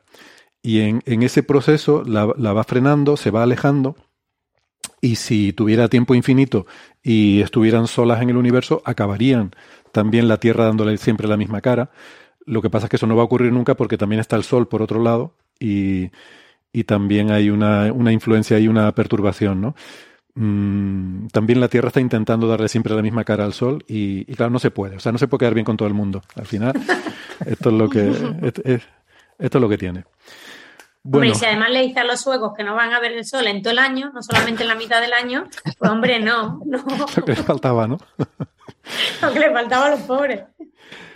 Bueno, em, pues con esto llegamos al final del primer bloque del programa. Eh, vamos a hacer una pausita y vamos a aprovechar para despedirnos de los amigos que nos están siguiendo por la radio, recordándoles que tenemos ahora más contenidos que vamos a tratar en la segunda parte del programa. Isabel nos va a contar eh, las cosas que se miden en Virgo, además de las ondas gravitacionales. Vamos a hablar también con Sara sobre geología y arqueología eh, y sobre ciudades perdidas en Al-Ándalus y, y hasta algo de agujeros negros. Así que mm, les recomendamos que nos busquen en el podcast si quieren escuchar el resto de la conversación.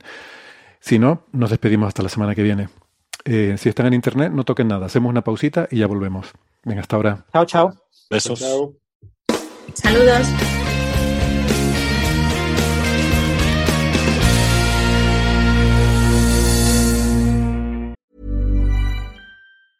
Hey, it's Danny Pellegrino from Everything Iconic.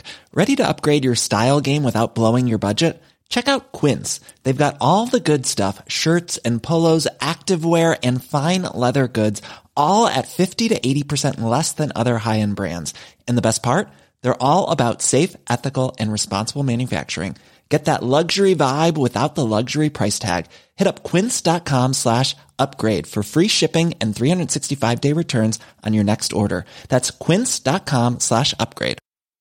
Quality sleep is essential. That's why the Sleep Number Smart Bed is designed for your ever evolving sleep needs. Need a bed that's firmer or softer on either side? Helps you sleep at a comfortable temperature? Sleep Number Smart Beds let you individualize your comfort so you sleep better together. JD Power ranks Sleep Number number 1 in customer satisfaction with mattresses purchased in-store. And now, save 50% on the Sleep Number limited edition Smart Bed for a limited time. For JD Power 2023 award information, visit jdpower.com/awards. Only at a Sleep Number store or sleepnumber.com.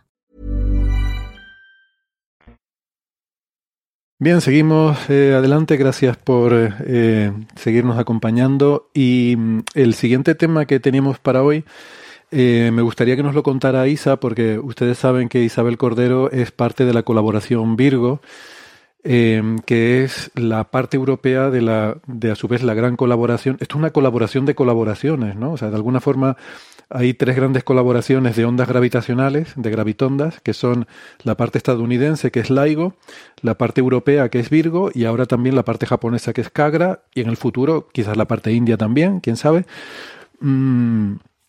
Bueno, de todas maneras, LIGO India está muy asociado a LIGO. ¿eh? Está muy asociado a LIGO, vale, de acuerdo. Eh, mientras que Virgo y Cagra son como más independientes, pero sí que, eh, claro, de la misma forma, como hemos dicho a veces, que tener dos oídos nos permite poder localizar de dónde viene el sonido, pues algo así se pretende con las ondas gravitacionales, que tener diferentes observatorios en diferentes partes del planeta nos permita un poco determinar la dirección con más precisión que hasta ahora de, de dónde nos vienen esas ondas ¿no? de, que vienen del universo. Y bueno, esto es muy, muy curioso, Isa, porque esto hay que decir que yo ya tenía el spoiler desde hace algún tiempo, desde que estuviste aquí cuando la SEA, creo que fue, ¿no? La reunión de la Sociedad Española de Astronomía, estuviste por aquí y me contaste ahí alguna cosa que en aquella época era, ¿no? Un poco eh, todavía eh, que no se podía decir, pero ahora ya sí, se puede. ¿no? Sí, sí, o sea, el artículo está publicado eh, desde noviembre, creo porque, bueno, tiene una, una intrahistoria de que era muy largo, le dijeron que lo cortaran. Estoy hablando de un artículo de la colaboración, Virgo en este caso solamente, porque hace referencia a un estudio que han hecho eh, sobre Virgo. Pero bueno, hay muchas cosas que se van a poder extrapolar a, los detectores LIGO también. Entonces, bueno, eh, se publicó en noviembre el artículo. Lo que ocurre es que a nosotros nos gusta hacer bastante divulgación de los artículos, entonces no solamente intentamos publicar el artículo científico, sino acompañar ese artículo con material para un público general. Entonces, en este caso, no, este es el otro material que no está todavía publicado, pero que debería publicarse en los próximos días, así que esto va a ser un poco medio primicia, pero me han dado permiso, o sea que vale, puedo hablar eh, porque obviamente no es mi trabajo, sino que es el trabajo de toda la colaboración y aunque solo sea por respeto a mis compañeros, pues estas cosas hay que hablarlas y hay que acordarlas, ¿no? Entonces, eh, además de ese artículo, se va a publicar infografía, va a salir un resumen científico.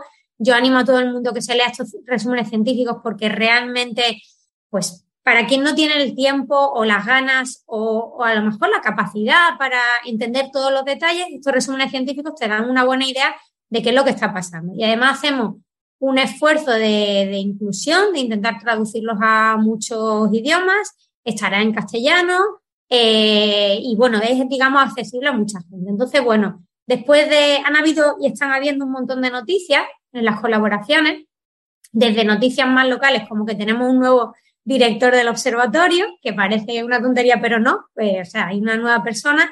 Y además, pues bueno, mando un abrazo a Stavros, que falleció de manera repentina por tema de salud, que era el anterior director y que apoyaba un montón temas de divulgación y de sostenibilidad. Entonces, bueno, Eh, hay un nuevo director en el observatorio. Además, hace muy pocos eh, días hubo una reunión a nivel internacional eh, sobre el próximo periodo de observación y entonces este artículo de los ruidos que ahora os contaré, pues así un poquito como, venga, el hermano pequeño ya saldrá.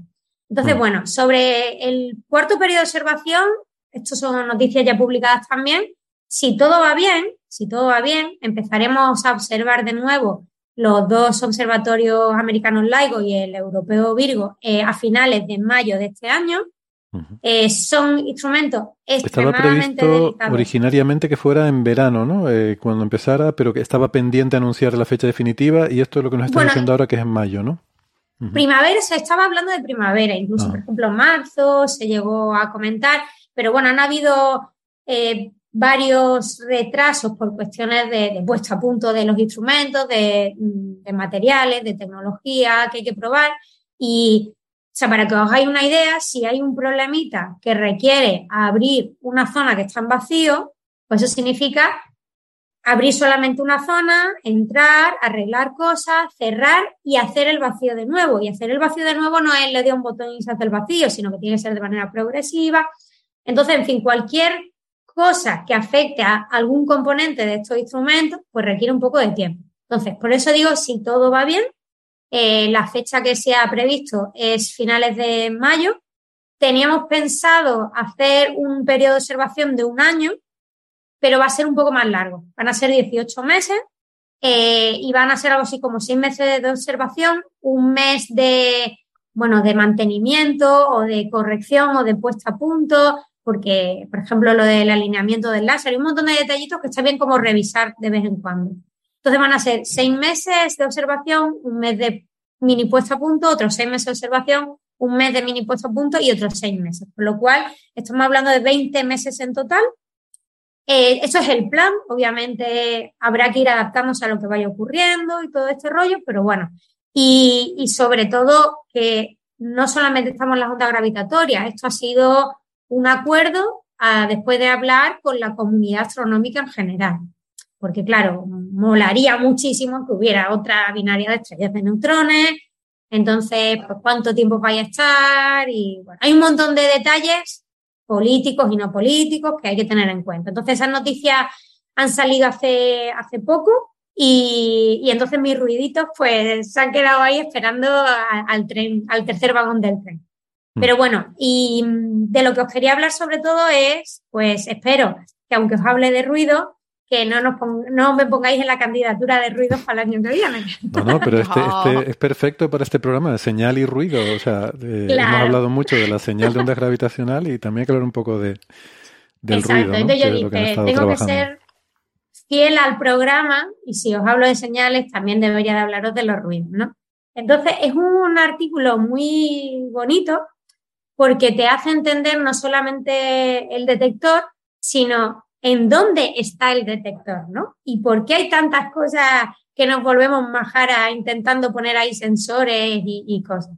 Entonces, bueno, em, a ver, salió, ese artículo está en Archive y también salió publicado en Classical and Quantum Gravity, o sea que es una revista seria y tal.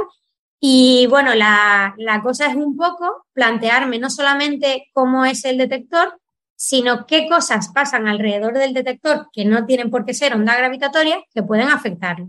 ¿Por qué eso es importante? Pues porque cuando yo observe, necesito sacar la aguja dentro de la paja. Y si yo no sé cómo es la paja, no voy a poder sacar la aguja. Algo parecido. Entonces, bueno, eh, básicamente tenemos eh, más de 400. Por cierto, el que ya he visto que hay una coautora que es una tal Cordero Carrión. Por ahí estoy. Que estás por ahí también. Sí, sí, sí. Bueno, a ver, em, todos los artículos de la colaboración eh, son firmados por las personas que, digamos, pasamos unas ciertas condiciones de dedicación y de trabajo en la colaboración, que significa que no necesariamente yo sé mucho de lo que se ha publicado en particular ahí, sino que mi trabajo en la colaboración de manera genérica permite que la colaboración de manera genérica funcione. Eh, y bueno, y mi trabajo sobre todo tiene que ver en este momento con, divulgación. Entonces, no sé si es bueno o malo, pero desde hace una semana soy la nueva coordinadora de divulgación de toda la colaboración Virgo, ah, lo que significa que tengo Eso no lo sabíamos. bueno, eh, esto al final, como le dije a mis compañeros, yo, eh, bueno, el coordinador de mi grupo en Valencia me dice, ¿eres la nueva jefe? Le digo, no, soy la nueva coordinadora, que significa que voy a trabajar para que mis compañeros y compañeras tengan visibilidad, reconocimiento y valor.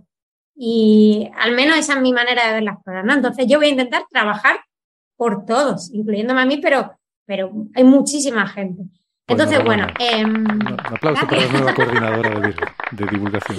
Pero si algo sale mal, también es mi culpa. Claro, claro. Tenlo claro.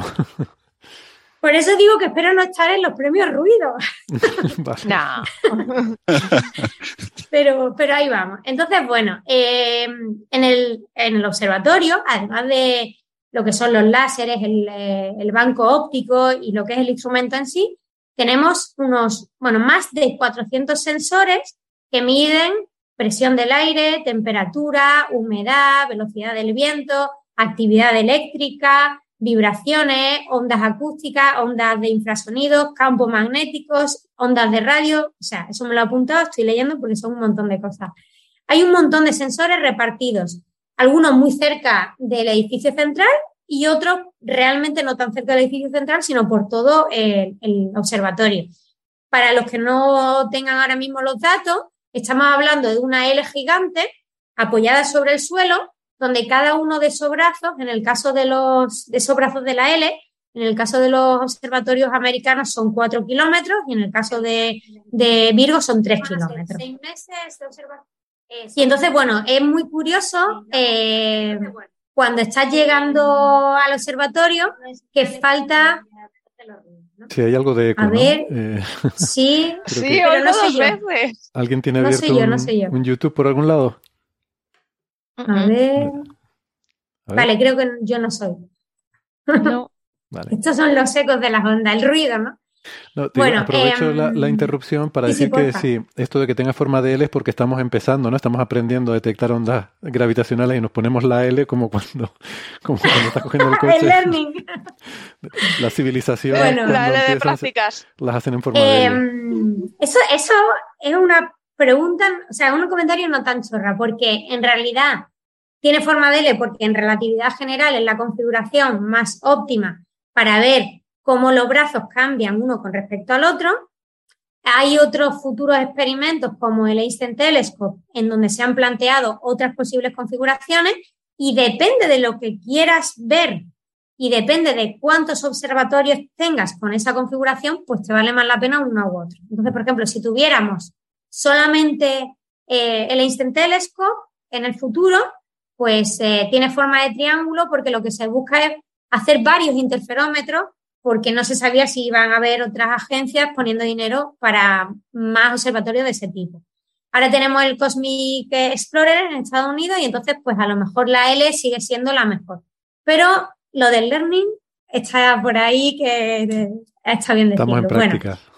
estamos en práctica, estamos en práctica. Entonces, bueno, el, eh, como os digo, hay un montón de sensores eh, y la, la gracia de este experimento, o sea, de este artículo, perdón, es que lo que se han dedicado a hacer es a explorar, con una pandemia de por medio, qué tipos de ruidos eh, hechos por la naturaleza, por el universo o por los seres humanos están fastidiando al aparatillo por, los alrededores, ¿no? Entonces, pues eh, voy a contar... Esto, esto me hubiera venido genial a mí eh, hace unos cuantos años, cuando Em, se empezaba a hablar del LIGO y de la, idea de buscar ondas gravitacionales. Eh, yo dije en este programa que eh, no pensaba que eso fuera a funcionar desde Tierra, que las ondas gravitacionales se detectarían desde el espacio porque hay tantos ruidos de, de, todo, de ruido sísmico, de, de trenes, de, coches que pasan a kilómetros de distancia. Digo, esto tiene que ser mucho mayor todo ese ruido que las ondas gravitacionales que se aspiran a detectar.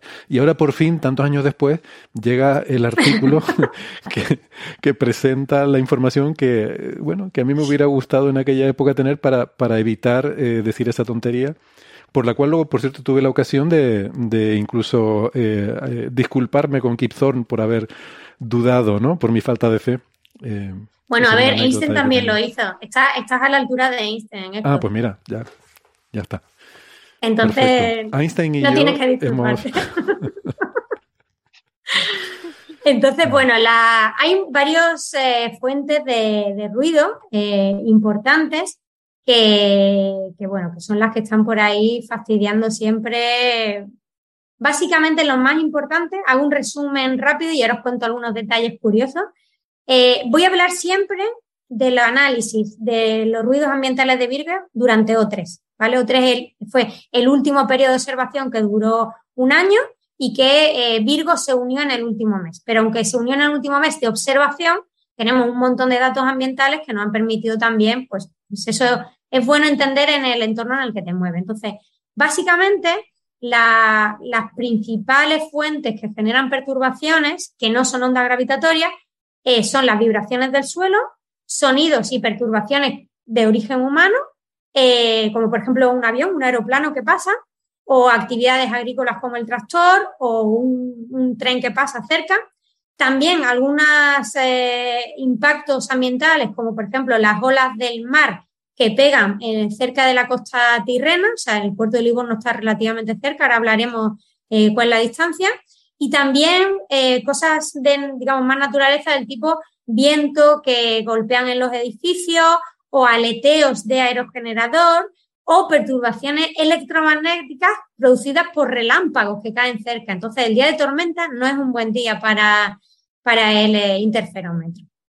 Eso así como en general, ¿no? Entonces, ahora os voy a contar algunos de las curiosidades, a ver qué, qué os parece. Entonces, lo primero son los movimientos del suelo. Los movimientos del suelo, ya bien de manera directa por ruido sísmico o de manera indirecta por cualquier cosa que golpea a algo que está en el suelo y que hace que el suelo también se mueva un poquito, eh, pues provoca que obviamente los espejos están colgados a algún sitio y si ese sitio se mueve, pues también pueden mover los espejos. Entonces podrían simular que el camino óptico que sigue ese láser, ese láser ha cambiado y lo único que pasa es que ha cambiado el espejito, la posición del espejo.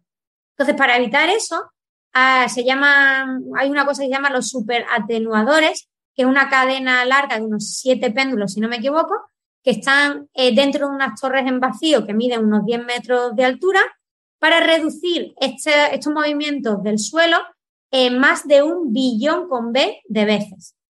Eh, eso nos permite, eh, vamos a decir, vacilarle un poco al ruido sísmico, un poco, no mucho, porque seguimos teniendo una frontera, pero vamos a decir, reducir un poco su, su contaminación por, por, el movimiento del suelo, ya os digo, directo, de manera directa o indirecta, y eso nos permite llegar a medir ondas gravitatorias, una onda es una, una onda gravitatoria es una onda, por lo tanto tiene una frecuencia, y nos permite llegar hasta la barrera de unos 10 eh, hercios. Esa, esa barrera, cuando veis las curvitas que es baja, tengo sensibilidad y luego vuelve a subir, bueno, pues la primera bajada se lleve a este muro sísmico de perturbaciones del suelo. Eh, ¿Cómo se podrían evitar en un futuro? Pues o bien yéndote más abajo en la Tierra, porque el ruido sísmico es menor, o bien yéndote al espacio, porque entonces no tiene ruido sísmico. Puedes tener otros problemas, pero no ruido sísmico. Em, luego también, por ejemplo, lo que he comentado antes de, ruidos ambientales eh, generados por, eh, por un aeroplano, ¿no? Por un aeroplano o por un avión que pase cerca. Y esto lo digo porque yo no sabía que íbamos a conseguir esta, esta hazaña, pero resulta que Virgo tiene una zona de exclusión aérea. Eh, hemos con, bueno, tenemos a una estación militar cerca que de vez en cuando pues pasaban los aviones cerca y nos fastidiaban. Y entonces hemos llegado a tener un acuerdo con el ejército italiano para que eh, tengamos una zona de exclusión eh, aérea cerca del detector, porque realmente cuando pasaba, pues se notaba en el detector. Entonces fastidiaba un poco. Esto es un poco como curiosidades, ¿no?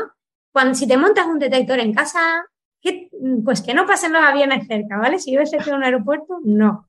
Eso no va a ser una buena señal. Bueno, y luego también, otra de las cosas que se podrá ver, bueno, y podéis ver en el artículo, eh, son eh, ruidos provocados por el ser humano, ¿vale? Por el ser humano significa pues desde el tractor, desde el tren y desde cualquier actividad que provoque pues eh, perturbaciones en el entorno cercano del detector. Bueno, entonces hay una figura muy, muy chula que está en el artículo y que se ven cinco picos más grandes, dos picos más pequeños eh, en una variación semanal. Así que si contamos que la semana tiene siete días, pues básicamente podemos medir que los eh, seres humanos somos un poquito más ruidosos por el día que por la noche, hay seres nocturnos, pero son menos, y que los fines de semana hacemos ruido, pero también se ve que más calladito, ¿no? Luego también, eh, como pilló la pandemia, se hizo un poco de estudio eh, la pandemia y algún día festivo, y se ve que en el día festivo pues también se reduce un poquito el ruido.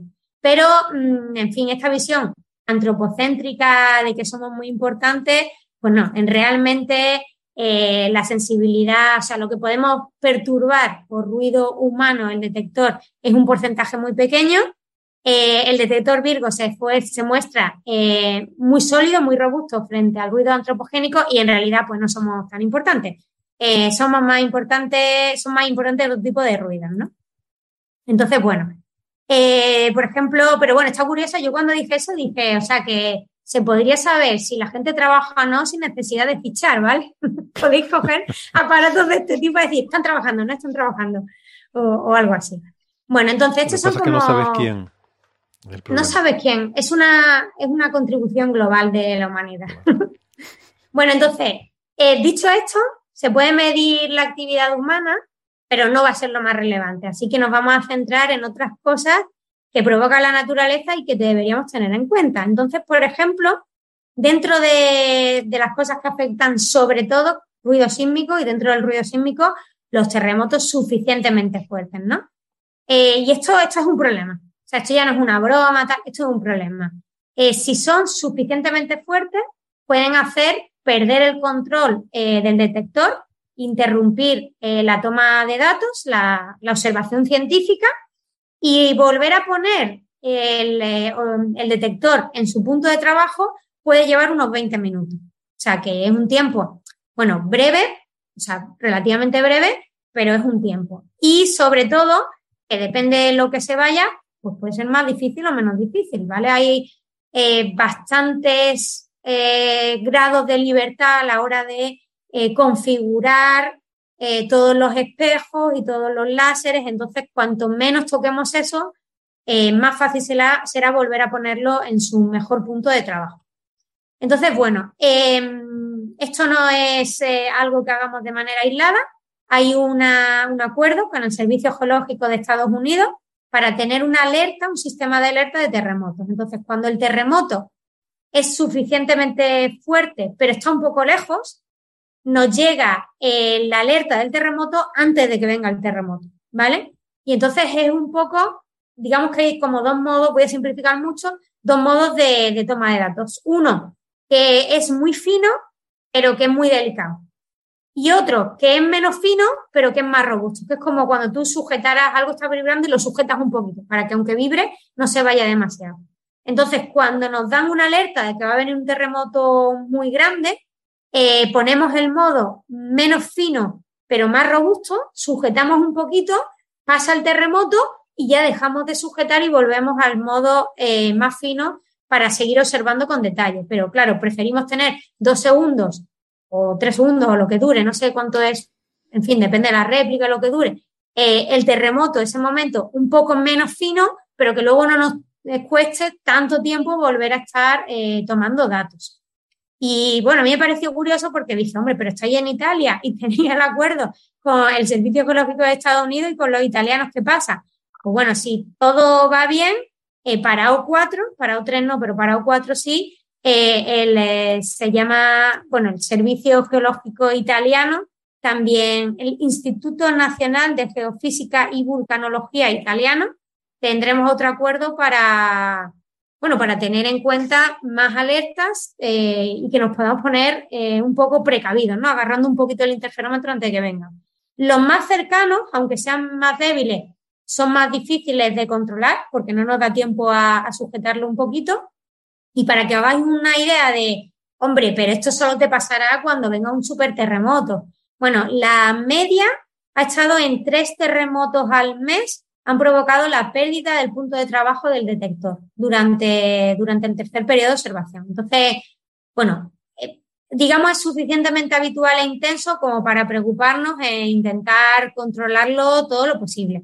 Y entonces, bueno, pues tenemos un... A mí eso me sorprende, pero al revés, yo hubiera esperado, y es parte también de mi pesimismo con todo esto, que como, como todos estos procesos suelen seguir una ley de potencias que un terremoto grande es menos probable, terremotos más pequeños son más probables y cada vez más pequeños son cada vez más probables, yo esperaría que cuando llegues a algo tan pequeño como para comparable a la sensibilidad del instrumento, algo que te mueva la Tierra, eh, el, tamaño de un protón, pues yo digo, eso será continuo. O sea, ese tipo de movimientos tan, tan débiles estarán ocurriendo continuamente en el interior de la Tierra y sin embargo parece que no es así. O sea, que esa, esa ley de potencias parece que no se extiende hasta, sino que llega un momento en que, que, no, hay, que no hay un continuo de movimientos muy pequeñitos, sino que, o sí. Bueno, están las dos cosas. Están las dos cosas. La barrera de los 10 hercios es por el continuo. Es por el ah, que ya, no, ahí hay un límite. Ah, Pero luego es que ese continuo está confinado en, en frecuencia a, esa, a ese rango. Vale, vale. O sea, digamos que con la habilidad de eh, las resonancias, jugando con las resonancias de un péndulo, de siete péndulos enganchados, puedes controlar y puedes minimizar mucho que, eh, digamos, el, hasta, hasta la parte sísmica hasta 10 hercios. Pero de ahí para abajo es un muro sísmico que, que es ese continuo. Lo que ocurre es que hay veces que viene alguno un poco más fuerte y que ya no es ese continuo que digamos, vale, soy consciente que ahí ya no, ahí ya no voy a poder ver nada porque hay mucho más ruido que señal. Pero, pero los terremotos no solamente que contaminen, es que te pueden descolocar el punto, o sea, el alineamiento del láser y todo. Entonces, bueno, además esa zona es zona sísmica porque tiene cerquita. sí, sí, o sea, tú ves, eh, está Japón, ¿no? Las fallas, las fallas americanas y luego pues toda la zona esta intramediterránea, que es donde están las placas tectónicas, o sea que es muy bonito, bueno, es que es multidisciplinar, ¿no? O sea, necesito saber de placas tectónicas y de eh, terremotos grandes para poder entender por dónde me van a venir y un poco dónde poner las alertas. Pero bueno, hay un mapa Em, que podéis ver que, bueno, que son los que más o menos nos han fastidiado más. Los cercanos del Mediterráneo gordo nos han fastidiado. Algunos de, bueno, de Indonesia, Polinesia, por ahí también nos han fastidiado unos cuantos. Y, bueno, pues se hace lo que se puede, pero cuanto mejor conozcamos al enemigo, pues mejor podremos, podremos tirar. Vale. La verdad que esto, o sea, uno Exacto, ahí tenéis el mapita. Uno se pregunta quién hizo el, el site survey, ¿no? Si estos fueran telescopios, porque te pones mirando, se han puesto estos detectores y resulta que tiene, o sea, ¿qué, ¿qué, sitios hay en la Tierra con una sismicidad muy alta? Está el anillo este del Pacífico y eh, uno de los del LIGO está prácticamente en la costa pacífica, ¿no? El de, no hay uno en el estado de Washington, me parece, ¿no? Después el Virgo está en una zona, creo que esa zona cerca de Pisa, me parece que es, que es relativamente... Sí, al ladito, al ladito de Pisa. Al ladito de Pisa, ¿no? O sea, relativamente, creo que tiene algo de sismicidad. De hecho, por eso se quedó así la torre, ¿no? Eh, se quedó así después de un terremoto. bueno, y, porque el terreno... y, el terreno cede también. Ya, ya, una broma. Y, luego una, una, onda, una onda gravitacional demasiado fuerte. demasiado fuerte. y, pero, y luego Japón, o sea, ¿a quién? Eh, bueno. Yo, yo, es que creo que nos gusta vivir peligrosamente. Es como, es como esto, hacer esto en Buenos Aires sería demasiado fácil. Vamos a, vamos a, vamos a hacer esto en Toledo, donde no se mueve nada. Claro, quieres buscar dónde están los retos de esto para que ya una vez que lo tengas controlado, entonces ya. Oye. Sí, aunque bueno, el, próximo observatorio se pone o bien en Canarias o bien en Granada. Hay, ¿Dónde hay bien de Meneillos? sí. Y me quedaba otra duda. pero creo, igual me la acabas de resolver, eh, porque había leído esto de los sensores para detectar terremotos y que con eso se compensa un poco la señal para poder filtrar estos eventos. Y yo digo, pero ¿cómo puedes distinguir el efecto que te causa un micromovimiento del terreno del efecto de una onda gravitacional? O sea que el sensor no será sensible también al paso de una onda gravitacional. Pero, claro, es que también tú me estás hablando de péndulos, ¿no? Yo supongo que efectivamente la diferencia es que el movimiento de tierra afecta a la Tierra y entonces si tienes algo, o sea, un péndulo, por ejemplo, lo mueves y empieza a oscilar. Pero una onda gravitacional entiendo que no, no pondría un péndulo a oscilar, ¿verdad? Porque todo el péndulo se movería adelante y atrás con la onda gravitacional, de la misma manera. No empezaría sí, pero bueno, ahí puede, depende de cómo oscile. O sea, ese, detalle técnico no, no, lo sé, no lo sé. Pero, pero sí que afecta. Y, sea, bueno, para que os hagáis una idea de lo de los terremotos y todo esto, realmente el, el, muro, el muro es eh, actividad sísmica habitual. Y eso hace que, que se mueva lo suficiente. O sea, es que aquí para que, para que se haga una idea la gente que nos escucha, no es que se mueva, o sea, tú no ves que se mueva allí nada, pero es, se mueve lo suficiente como para molestar la medición precisa que queremos hacer. Estamos hablando, como decías antes, de que, de que cuando pasa la luz, aunque sea por la luz, el camino se hace una centésima, milésima parte del tamaño de un protón más grande o más pequeñito en estos 3-4 kilómetros. Entonces, Mm, o sea, realmente hay que tener mucho cuidado. Entonces, toda esa, esa estructura que veis ahora lo llaman marioneta, porque es como que tienen hay que, que ir enganchándose y el espejo está abajo del todo. Y, con esa, o sea, con las resonancias de, los péndulos y que entender eh, los osciladores, pues puedes amortiguar bastante, pero tienes tu, tu, tu límite. Y luego los terremotos gordos son, pues eso, como un machaque que le han pegado así, un zarandeo gordo. Con el, con el, em, o sea, con el método este de agarrar un poquito, estoy exagerando mucho, con el método menos fino pero más robusto, conseguimos sobrevivir a un terremoto de 7,1 eh, de, de Oceanía. Entonces era muy fuerte, pero estaba suficientemente lejos, nos dieron la alerta, avisamos a la gente, agarramos el detector un poquito y entonces sobrevivimos. Ya os digo, sobre todo no es que en ese momento, en ese momento no vas a ver nada porque hay mucho ruido, pero es que luego puedas recuperar rápidamente tu, modo de observación con calidad, ¿no? Entonces, bueno, entonces si os dicen afecta o no afecta.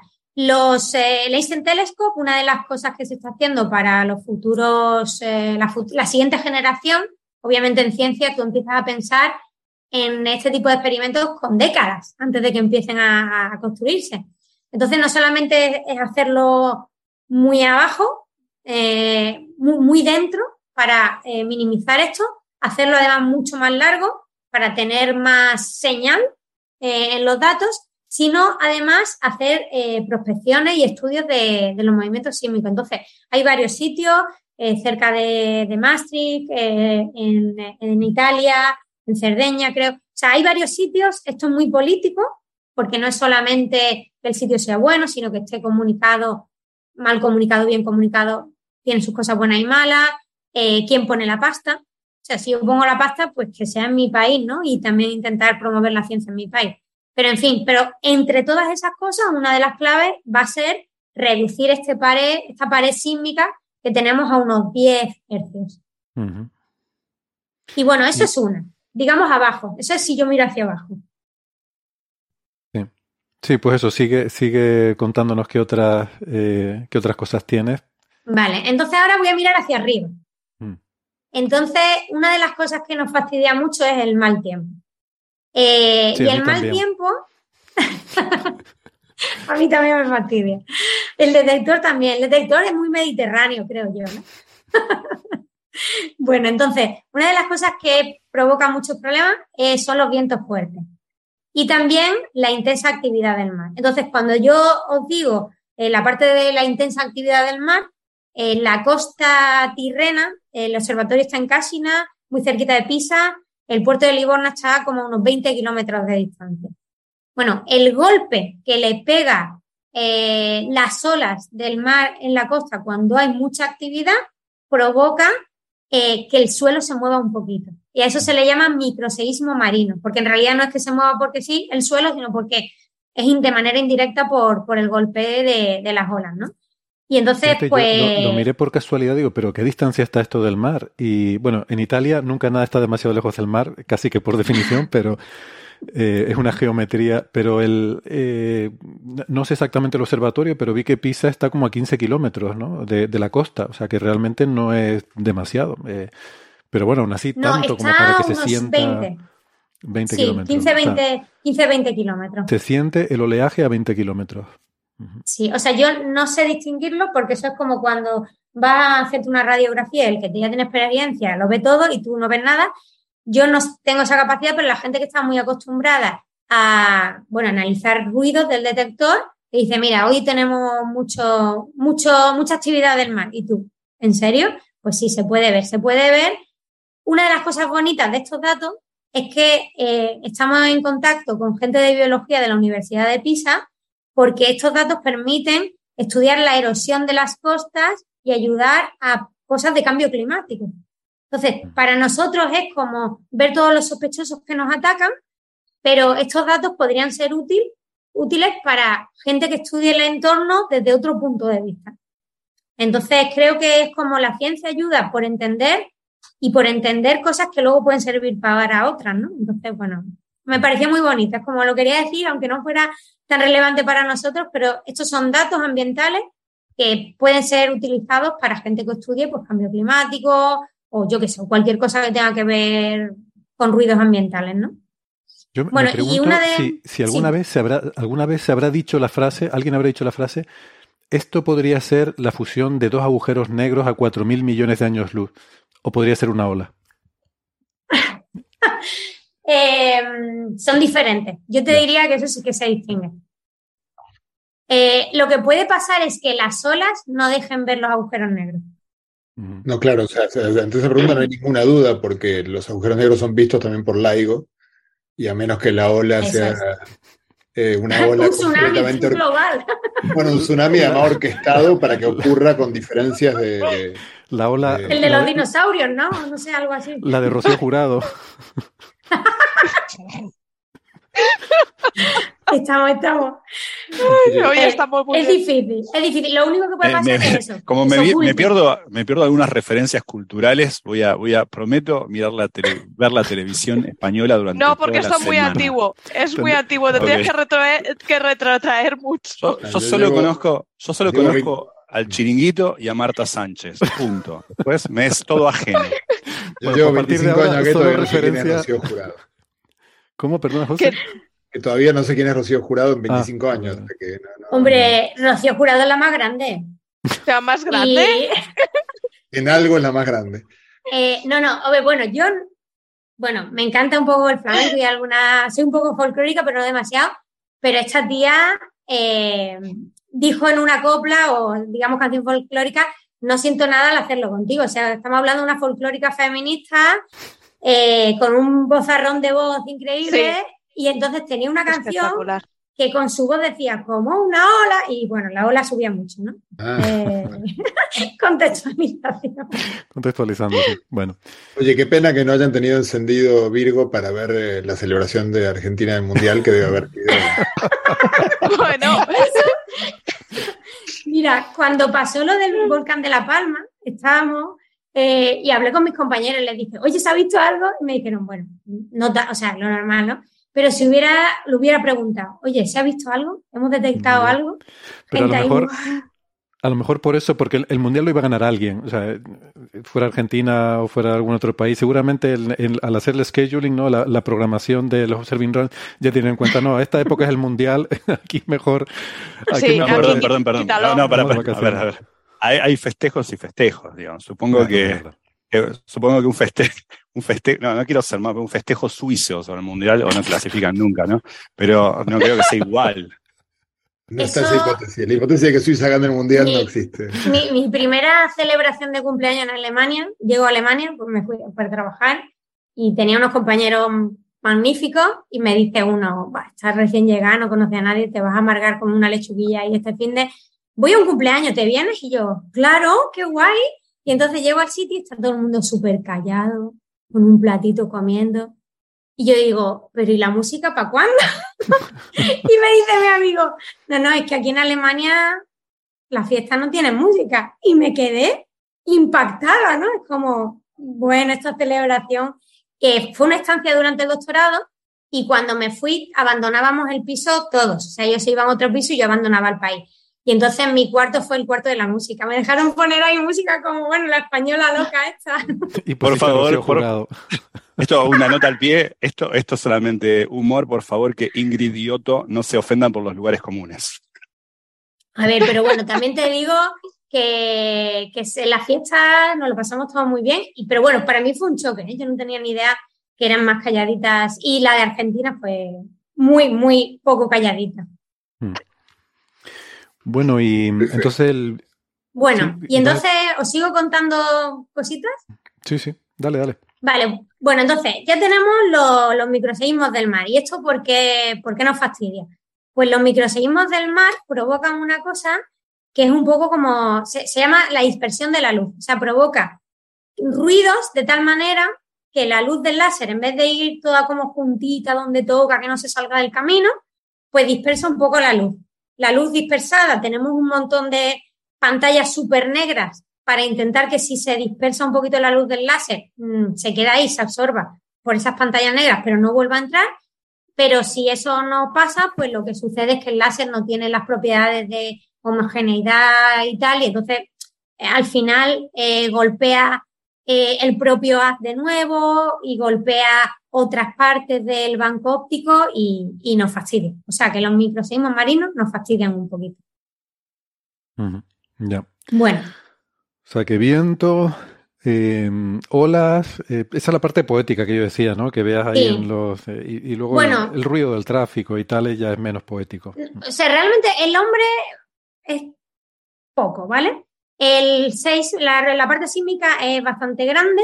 La parte de, microseísmos marinos pues hay que tenerlo un poco con cuidado. Por ejemplo, sobre viento, os doy algunos números.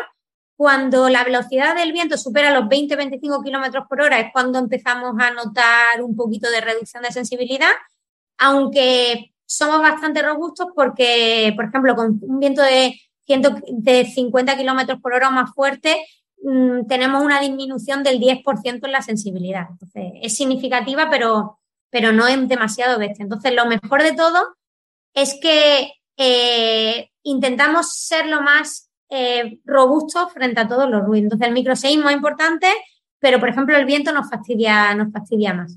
Podríamos decir que, Virgo mide contra viento y marea. sí, señor, sí, señor. Y bueno, eh, y está lleno de estaciones meteorológicas. O sea, hay unas cuantas ya instaladas, pero se están instalando más estaciones meteorológicas. Sobre lo que me comentabas antes, Héctor, también hay eh, sensores de Newtonian noise, o ruido newtoniano. Se mide mm, la aceleración terrestre local para intentar eh, mm, medir temas que afecten a la Tierra. O sea, rollo, por ejemplo, eh, la parte sísmica o simplemente que la, atracción de la gravedad es un poquito más, un poquito menos y las cosas se pueden mover. Realmente es, bastante complicado. Ese tipo de cosas podría, ¿no? efectos de. Ostras. Lo que pasa es que eso sería una tendencia más. Claro, es muy lento, ¿no? en otras frecuencias. Es muy suave. al final hay que pensar también en frecuencias, no solo en amplitud. Y entonces, bueno, otra de las cosas que me pareció muy chula eh, cuando lo leí, es la parte de sensores electromagnéticos. Es decir, el viento contra viento y marea, pero también en mitad de la tormenta, ¿no? Ahí estamos, en mitad de la tormenta. Oh. Eh, ¿Y qué ocurre? Pues sobre todo los relámpagos. O sea, un relámpago produce tanto una onda electromagnética que es muy rápida, porque viaja a la velocidad de la luz casi, en el vacío me refiero. Mm. Ahí no es vacío, pero viaja muy rápido.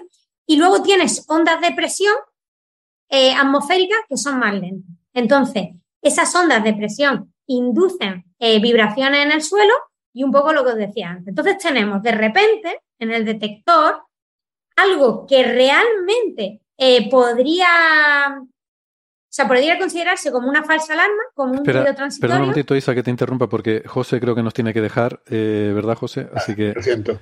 Nos, Seis en punto que tengo que ir, de hecho. Que viene, sí, disculpa. Eh, chao, chao, Gracias por acompañarnos. Chao, José. Chao. Chao. Perdona, Isa. Bueno, y entonces, no, no, ningún problema. Y entonces aquí lo que ocurre es que tenemos correlaciones. O sea, si solo viéramos eh, vamos a decir, eh, la frecuencia fundamental de, la parte electromagnética, eh, lo tengo por aquí, son 7,5 hercios y se ven además múltiplos de esta frecuencia principal. Esto se le llama resonancia de Schumann, ¿vale? Eso yo no sabía el nombre, pero lo digo. Entonces, el problema es que si fuera solamente eso, nos daría mucho problema. Pero como viene acompañada en un tiempo que se puede calcular más o menos, eh, lo tengo por aquí anotado, pero ahora mismo no lo veo. Bueno, la cosa es que tienes eh, la onda electromagnética que llega muy rápido y un poquito de retardo de tiempo después te llega la onda eh, de presión atmosférica que genera ruido sísmico. Entonces, lo que te tienes que hacer es irte a los sensores electromagnéticos y a los sensores sísmicos y ver si tienes una correlación con un tiempo más o menos el que toca. Entonces se ve muy chulo porque te pones el sismógrafo y el magnetómetro, dices magnetómetro, pon un pico aquí y sismógrafo, pon un pico un poquito después. Entonces te puedes quitar los relámpagos, no solamente obviamente porque estés allí viendo que cae el relámpago o no, sino porque tienen la correlación en, en, las, en estos dos canales. Eso es. Entonces, en la señal de onda gravitatoria tú ves ahí, pues ostras, un pico de energía, pero lo importante es que tienes esta correlación.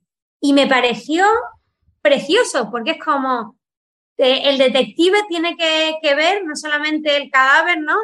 sino los elementos del entorno, ¿no? Es como, o sea, que hay que resolver el crimen. ¿Cuál es el sospechoso aquí? Bueno, pues aquí el sospechoso fue un rayo. y, la, y, bueno, y la importancia de tener muchos canales. en el detector no solamente tenemos, digamos, la, el canal de, eh, de señal, en donde podemos, donde buscamos la señal gravitatoria, sino también un montón de sensores de este tipo. O sea, habéis visto magnetómetro, sismógrafo, acelerómetro y, un montón de canales. Y entonces, bueno, me pareció, me pareció interesante. Eh, más o menos este es el resumen, es decir, tenemos ruidos generados por el hombre, tenemos ruido sísmico con los terremotos ahí arriba, el mal tiempo, sobre todo el viento y el mar, pero el viento, y incluso ruido magnético generado por, por relámpagos. Y todas estas cosas, pues si tú sabes cuál es el origen, al final es no solamente las curiosidades, sino saber cuál es el origen, intentar amortiguar su, su impacto, eh, incluso saber pues qué características tienen para poder, cuando los veas en el detector, en los datos del detector, decir, esto es una paja, esto es una paja, esto es una paja, esto no se parece a ninguna paja de las que tengo antes. Entonces, tiene que ser una aguja, tiene que ser la aguja que estoy buscando.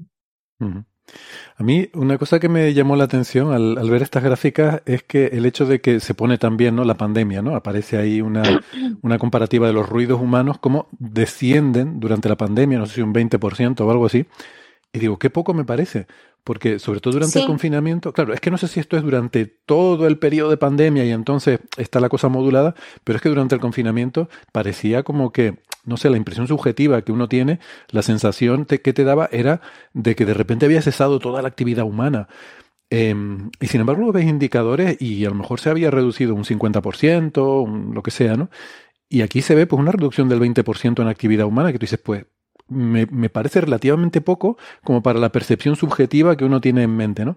Pero no sé, insisto, aquí igual no es estrictamente lo que es el confinamiento, el periodo más, más fuerte de, de estar todos encerrados en casa, o si se refiere al, a, incluyendo pues todo el periodo de tiempo posterior cuando ya salíamos de casa, pero la actividad era un nivel menor porque estábamos pues un poco, pues no sé, con el teletrabajo. Bueno, pero, pero fíjate, yo, yo creo que aquí tenemos una percepción muy local, porque lo que se redujo sobre todo fue la interacción.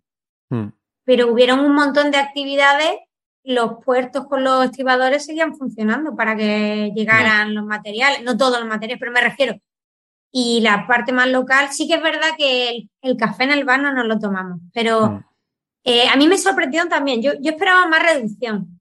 O sea, me llamó la atención ver que, el patrón lo ves, la diferencia hmm. día-noche, y la diferencia de efectivo no efectivo casi, pero, pero el confinamiento no afectó tanto al, es que estaba mirando ahora que Francis compartió la pantalla y, viendo la gráfica otra vez, sí que pone en la curva, pone efectivamente que fue lockdown en Italia, el confinamiento eh, estricto en Italia.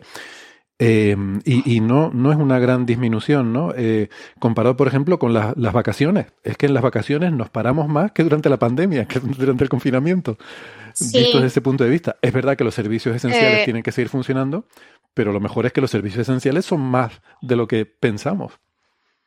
Sí, y por ejemplo, piensa estoy- que están cerca de un puerto, entonces eh, tenían que llegar alimentos, tenía que llegar, como dice Isa, esa parte del puerto que genera muchísimo ruido, camiones, barcos. Sí, eh, o sea, pero en general el eso- transporte, el transporte Sí. y, y luego Y el de todas transporte no maneras, paró. no, y de todas maneras hacemos ruido, pero menos del que creemos. O sea, para Virgo, para Virgo. Por ejemplo, tengo aquí un dato que dice eh, el ruido sísmico externo varía significativamente del día a la noche y en diferentes estaciones, pero Virgo esencialmente no, no lo nota y teniendo en cuenta una media anual, la sensibilidad durante el día se reduce en menos de un 2% en comparación con la sensibilidad durante la noche. Y podemos pensar en la noche como, bueno, poca actividad social, ¿no? Entonces, Bueno, según, hay quien se vuelve más socialmente activo por la noche, pero eso ya cada uno. Exacto, pero bueno, vamos a decir... Eh, que se lo digan, que se lo digan al que se, el que se pasea con la Vespino por la noche, no Sí, dejando este- dormir a los tam- demás. también va por tu casa ese. Ese, ese, ese sí, ese. Pero bueno, no sé, a mí me pareció muy curioso y bueno, también lo que, lo que os decía al principio, que muchas veces hablamos de las señales, pero que si no hubiera gente mirando los ruidos y mitigando los ruidos, no tendríamos señales. Eso Así es. que al glamuroso eh, fontanero, barrendero y transportista que está echando una mano para que todo funcione, pues también hay que darle su valor. Claro, claro. Pues sí. En este caso lo dices por la gente que estudia el ruido, ¿no? Que también, eh, al final, eh, todo esto me, me llama la atención porque eh, reflejas una cosa que a veces nos olvidamos y es que el ruido son las señales de otros, en el sentido de que estás hablando de que si estas olas para el servicio italiano de cambio climático y no sé qué tal, que si los terremotos, el servicio geológico, no sé qué, a ti lo que no te interesa lo llamas ruido, pero eso son señales de otras cosas que, que a ti te dan igual, pero, pero bueno, eh, en fin. Y mm, al final es importante también el, el tener, es muy importante, ¿no? El conocer bien, el caracterizar. A veces hablamos de la importancia de caracterizar un instrumento, un telescopio, una instalación. Exacto. Eso quiere decir conocer no solo lo que puede hacer, sino también las limitaciones, las cosas que te, que te molestan, que te... Y, y eso lleva un periodo de tiempo, ¿no? Por eso los instrumentos mejoran o, o aparentemente mejoran con el tiempo. No es que mejoren, sino que vamos aprendiendo a sacarles el mejor partido, a conocer sus características y a conocer los ruidos con los que se encuentra y cómo aprovechar mejor el, el instrumento que tienes, ¿no? Y, y bueno, y lo que tú decías, que tener gente tomando datos por otras razones, a ti te pueden venir muy bien. Entonces, este tipo de colaboraciones multidisciplinares, pues tienen que ver al final en entender, o sea, qué es la física, entender la naturaleza, ¿no? Los fenómenos de la naturaleza, desde muchos puntos de vista. Y tener esos datos eh, pueden fastidiarme a mí, pero ayudarte a ti. En cualquier caso, entenderlos pueden ayudarnos a los dos. Exactamente. Muy bien, perfecto. Pues si les parece bien, eh, fíjate, el tema anterior era sobre geología. Aquí hemos estado hablando mucho de terremotos. Eh, Sara, nos hacías notar un artículo que tiene una pintaza, yo no he podido leerlo, se publicó el 26 de enero en eh, Applied Sciences y es un artículo que se titula Evidencia arqueosismológica, nunca había oído el adjetivo arqueosismológico, pero me encanta, de daño sísmico en Medina Zahara de eh, principios del siglo XIX. Lo firman Miguel Ángel Rodríguez Pascua y colaboradores. Siglo XI, siglo XI, ¿Qué he dicho? No, no dije siglo XI. siglo. XIX, Ay, perdón. XIX. No, no, lo tengo delante y estoy leyendo. O sea, ¿cuán, cuán imbécil hay que ser para estar leyendo algo y leer, y leer mal? Además está puesto el número. O sea, ni siquiera, ni siquiera es que esté en números romanos. O sea, no, no tengo perdón, ¿no? Del principios del siglo XI. No sé por qué he dicho XIX, perdón. Y pues por lo que vi en el abstract, que el abstract sí llega a leerlo, tiene que ver con esta ciudad capitalina de, ¿no? del califato de Abderramán III, que fue una ciudad que se abandonó. Se abandonó. Eso siempre Exacto. mola mucho en arqueología, ¿no? Cuando estas historias de una ciudad que se construye, para empezar, alguien decide que se construye una ciudad. Ya ese concepto me explota la cabeza. Por cuán poderoso La tienes ciudad que la- ser. es como la ciudad de La Plata. De eso-. Fue así Digamos también, que de ¿no? eso- Es que no lo de- entiendo. Eh. ¿Cómo Alguien se le ocurrió, alguien- dijo, De- vamos a hacer la ciudad de La Plata. La se construye una diseñaron. ciudad y, y luego alguien decide abandonarla. Eh, Eso todavía no pasó, pero va a pasar pronto. De todas formas, de, esos fenómenos de construir ciudades también os voy a contar un poquito, así que no adelantéis acontecimientos. A ver, la paleosismología, como bien dice Héctor, es una, es una ciencia y se, se usa. De hecho, eh, no es la primera vez que se usa.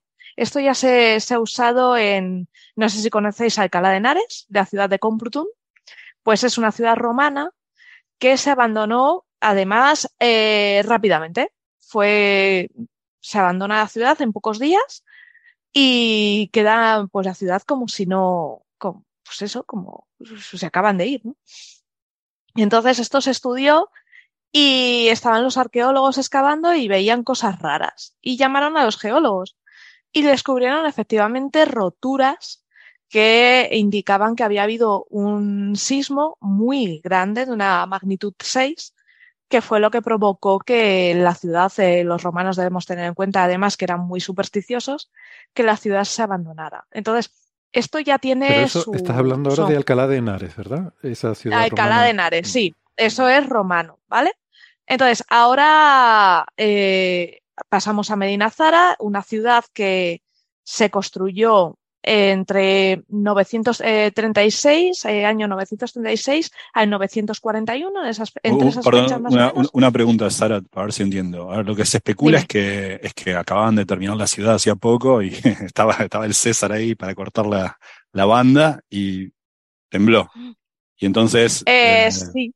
la gente, por una cuestión de, de, ser supersticioso, dijeron, no, los dioses no quieren que vivamos acá, fue un poquito más heavy que eso. Digamos que en Complutum eh, ahí llevaban tiempo viviendo, esta se abandonó de repente, pero llevaban tiempo, y lo que hay son restos de licuefacciones. Quiero decir que el terremoto fue tan sumamente duro eh, que sal, el, salía la tierra, se licuefactaba y salía como si fuera líquido.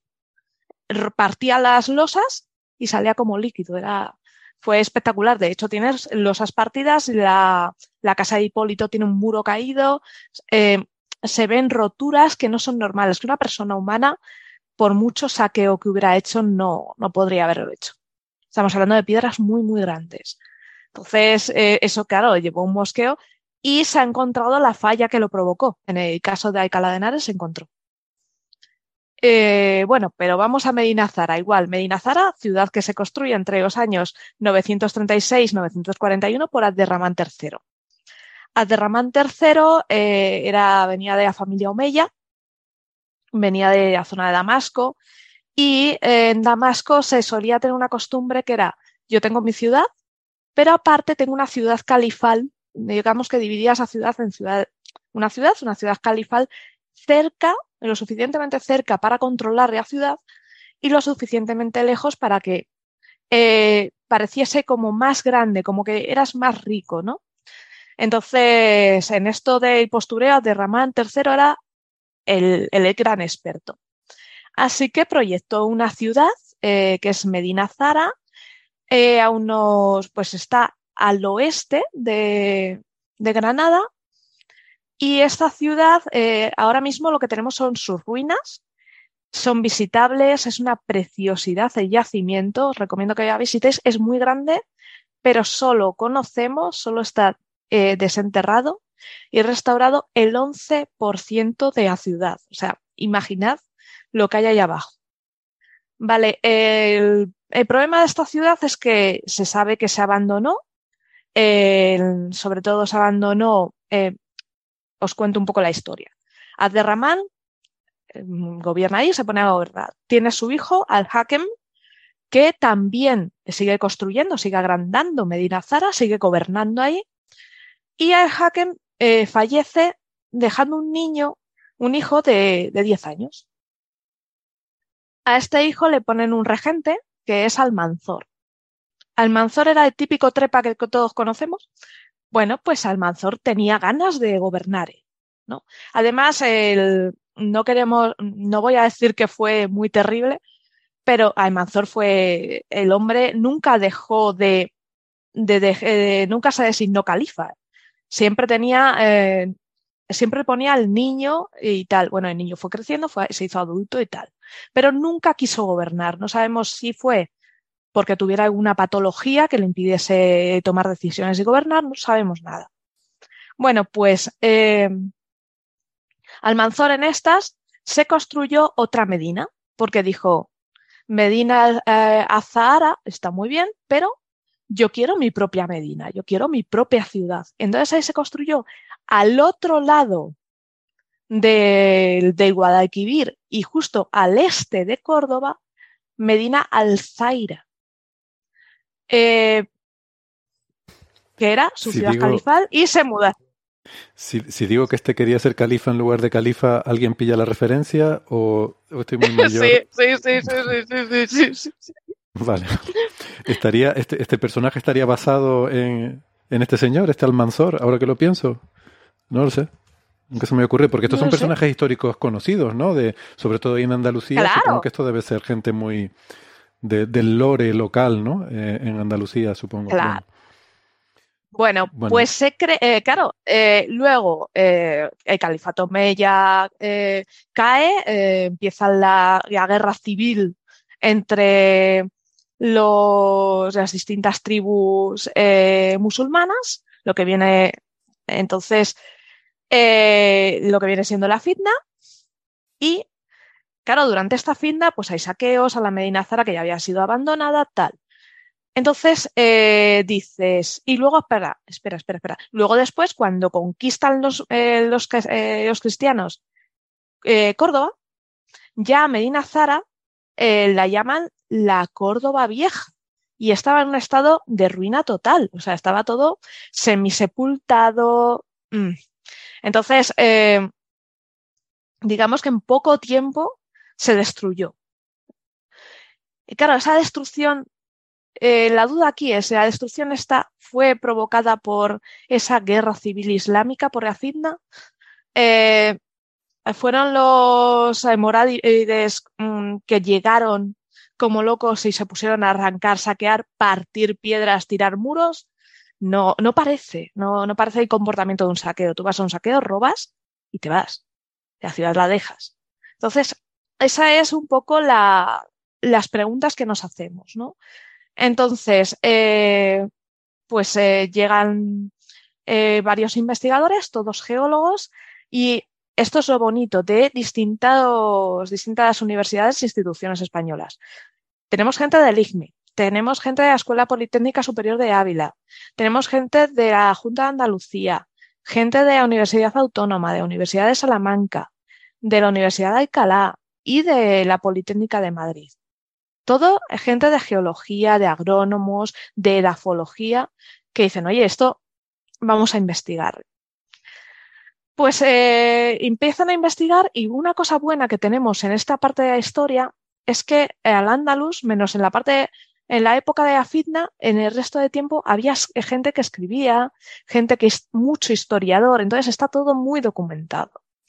Entonces, una vez te pones con tus documentos, te das cuenta de que ya Medina Zara, eh, mientras está viviendo en ella, ocurre una serie, una, dos periodos eh, bastante importantes de seísmos. O sea, hubo seísmos de una, dos crisis sísmicas la primera, bastante interesante, con magnitudes de, pues, entre 4 o 5, alguna de 6, o sea, magnitudes muy elevadas. Eh, luego vino una segunda crisis eh, con terremotos de magnitudes más pequeñas, pero también importantes. Y luego, eh, después de, de que ya se abandonara la ciudad, ya vino lo que se, eh, se conoce como el gran terremoto de Al-Ándalus, ¿no? Que fue en el 1024. Pero todo esto es por registro digo, historiográfico. Eh, registro, sí. O sea, no, no es que hay eh, evidencia de, se haya, de esos terremotos. Sí, hay, hay, evidencia de terremoto a nivel eh, mm, paleogeológico, ¿sabes? O sea, ves los mm. desplazamientos, ves fallas, ves. Entonces, el gran terremoto de Al-Ándalus, para que os hagáis una idea, se notó hasta en Toledo. Empezó en Córdoba y se notó hasta en Toledo. Estamos hablando de un señor terremoto. Eh, y en la primera crisis sísmica, eh, durante, mientras estaba poblada, también hubo un terremoto muy intenso. Bueno, entonces, claro, mm, dices, estos terremotos pudieron contribuir al abandono y a, eh, posterior destrucción de la ciudad. Porque, mm, ¿por qué entonces Medina el Zaira se construyó justo en la otra parte de la cuenca del, de Guadalquivir?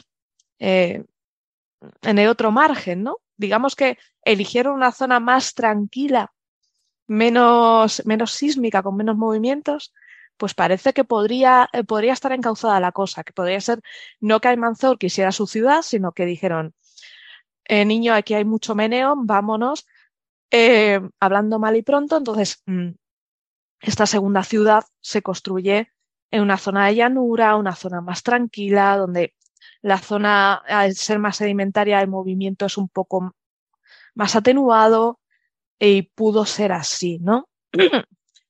¿Qué pasa? Que se abandona Medina Zara y lo que se sabe es que rápidamente, debido a estos movimientos sísmicos, se quedó. Eh, hay muchos desplazamientos. Si tú vas a la ciudad, ves los desplazamientos de los muros, las, los arcos. Una cosa muy característica es que las piedras clave de un arco, que son las que están en vertical, cerrando el arco, cuando hay eh, un sismo que va eh, tú tienes el arco aquí y el sismo se desplaza en dirección completamente perpendicular, lo que hacen es que caen, caen o parten. Entonces se ha visto ese efecto, mientras que si el arco lo tienes así en el mismo movimiento, eh, en el mismo ángulo que el movimiento, lo que hace las columnas es que se desplaza. El muro se desplaza, el arco se desplaza. Entonces, esto lo se ve en Medina Zara. Entonces hay muchos puntos donde ves estos desplazamientos, estas caídas de rocas, en la zona de las cúpulas de los hornos, donde hay cúpulas en Medina Zara, los hornos. Las cúpulas de los hornos están desplazadas. Eh, se ven eh, daños que se, ve que son sísmicos. Eh, igual, las piedras del suelo rotas y abombadas. Eso, eso que estamos viendo en pantalla eh, son, son efectos que están vistos. Pero lo más característico es, si vais a Medina Zara, en el mirador donde se ve la, la mezquita de Medina Zara, si os fijáis el suelo que hay, es completamente de tener sus, su terrazo, ¿no? Sus losetas de terrazo de cerámica. ¿Vale? Veréis que el suelo hace una concavidad clarísima, o sea, es inmensa. Y dices, ¿y esta concavidad a qué se debe? Pues fue, debido al movimiento, se compacta el suelo y al compactarse el suelo, esa zona eh, cae hacia abajo. Entonces, por eso esa, entonces son evidencias muy fuertes de que efectivamente hubo grandes sismos que hicieron mucho daño en la ciudad. Mira, ahí está eh, la imagen. Eh, para la gente del podcast, os animo buscar eh, imágenes de Medina Zara o simplemente ir a visitarla porque y buscar un poco vosotros los desplazamientos porque es, es que eh, yo la visité en octubre y claro, lo que estás viendo en el paper es, esto ya lo he visto, efectivamente se ve y llama mucho la atención, ¿no? Entonces, eh, todo esto da que pensar, dices, vale, pues sí, hubo daños sísmicos, pero ¿quién es el causante? ¿Cuál es la causa raíz de todo esto, no? ¿Dónde están las fallas? En nuestro caso, tenemos un problema. Y es que las fallas que. Hay una zona de fallas. Eh, Medina Zara, vamos a decirlo, está al pie de la, de la montaña. Y luego está el Valle de Guadalquivir, ¿vale? Pero eh, justo en esa unión del pie de la montaña con el Valle de Guadalquivir hay una serie de fallas. Hay una, además, todas alineadas. Lo que pasa es que no están, no están en superficie, no son superficiales. Están bajo la roca están en una parte de Icámbrico, que son piedras cámbricas, eh, eh, sobre las cuales hay eh, calcarenitas de mioceno, hay sedimentos, entonces están bajo tierra, pero se sabe que están ahí. Entonces, esas fallas que tenía Medina Zara justo debajo pudieron hacer que, que estos desplazamientos sucediesen y fuesen tan, tan fuertes, ¿no? Además de esto, eh, como curiosidad, las calcarenitas sobre las que se pone Medina Zara, sobre las que se construye, eh, son de, un lecho marino y eso hace que la ciudad si os fijáis y paseáis por ella, los, os fijéis sobre todo en las piedras de las paredes, porque están llenas de fósiles marinos. Eh, también lo veréis en la mezquita de Córdoba, en uno de sus muros exteriores tiene un erizo, pero si paseáis por ella están llenas. ¿Por qué? Porque toda esta zona se usó como cantera. Aparte, Medina Zara, una vez abandonada, como todo en esta vida, también se usó como cantera. Eh, hay piedras y restos de Medina Zara que podemos encontrar en Damasco. O sea, no os llegaron lejos. En Damasco, en Sevilla, tanto la, la Giralda de Sevilla como la Alcázar tienen mm, ábsides en los que hay inscripciones de la época de Ramán III hablando de Córdoba. O sea, que son reutilizadas. Más cositas. Eh, monasterios de alrededor de la mezquita tienen muchas piedras de, Medina Zara. O sea, todo. Y alrededor, lo que os digo, muchos edificios cristianos tienen restos de, de isaqueo de Medina Zara, pues porque digamos que en la, durante la Edad Media, el Renacimiento, se reutilizaban estas construcciones. Entonces, pero mm, por mucho que uses de cantera, mm, tanta destrucción tan rápidamente no, no es normal. Entonces sí que todo esto eh, demuestra que efectivamente que pudo abandonarse por un terremoto y no solo eso, pudo quedar tan destruida debido a los terremotos. Debemos pensar que cuando, cuando se excavó por primera vez estaba completamente cubierta de sedimento. Entonces estaba tapada. Luego otro problema que han tenido estos investigadores es eh, la restauración que se hizo de Medina Zara.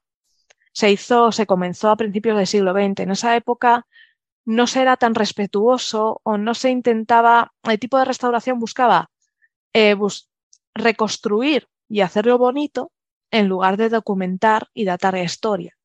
Eso ha provocado un poquito de caos. ¿Por qué? Porque lo que, lo que se tiene ahora está como una Kardashian, completamente reconstruido y maquillado.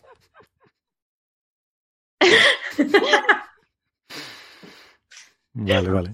Entonces, entonces, ¿qué han tenido? Claro, a la hora de ver, sí, eh, encuentras evidencias de que efectivamente hay daños sísmicos, pero para ver las evidencias en lo, en lo que hay realmente en los muros levantados mm, y en los arcos levantados, y dices, ¿y ahora cómo lo hago? No, muy fácil mediante las fotos que tomaron aquellas personas que, estaban, que iban a restaurar, en esas primeras excavaciones se tomaban muchísimas fotos. Esas fotos de, primeros, de principios de siglo nos muestran materiales caídos, cómo estaban caídos, cómo estaban desde desplazadas a los muros, todo. Entonces ha sido un trabajo documental espectacular lo que ha hecho esta gente. Y la verdad es que es un trabajo muy bueno y, me ha gustado, a mí me ha gustado muchísimo porque la verdad es que llama mucho la atención y tiene, tiene mucho sentido. Muy bien. Pues sí, la verdad es que tiene súper súper buena pinta y parece, no sé, eh, eh, es interesante, ¿no? Ver estos trabajos donde ciencia y, y otro tipo de, de, disciplinas más relacionadas con la historia eh, se, tienen esa, esa relación y no sé, sale, salen cosas siempre muy, muy chulas porque la historia tiene también este aspecto fascinante y, y poder eh, descubrir y avanzar en nuestro conocimiento del pasado eh, utilizando metodologías científicas, pues es bonito, la verdad que es evocador.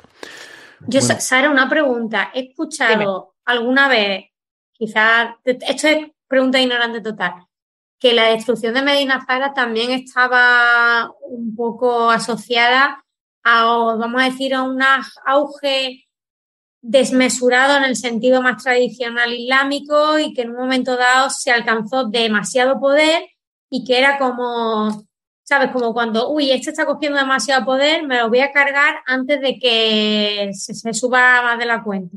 Entonces, bueno, no sé si incluso esos terremotos se pueden asociar a, estás eh, eh, haciendo algo contra Dios, no sé.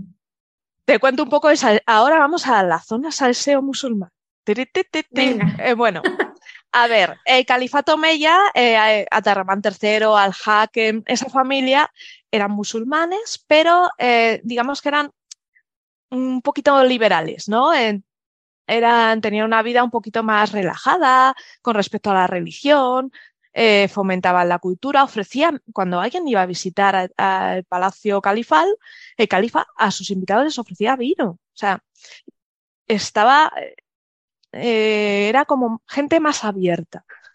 Por otro lado, Almanzor no. Almanzor era mm, islamista total. O sea, era un tipo que volvió a, cuando entró en el poder, volvió a restaurar todo según el Islam, todo como muy, pum, sota muy cerrado, ¿no?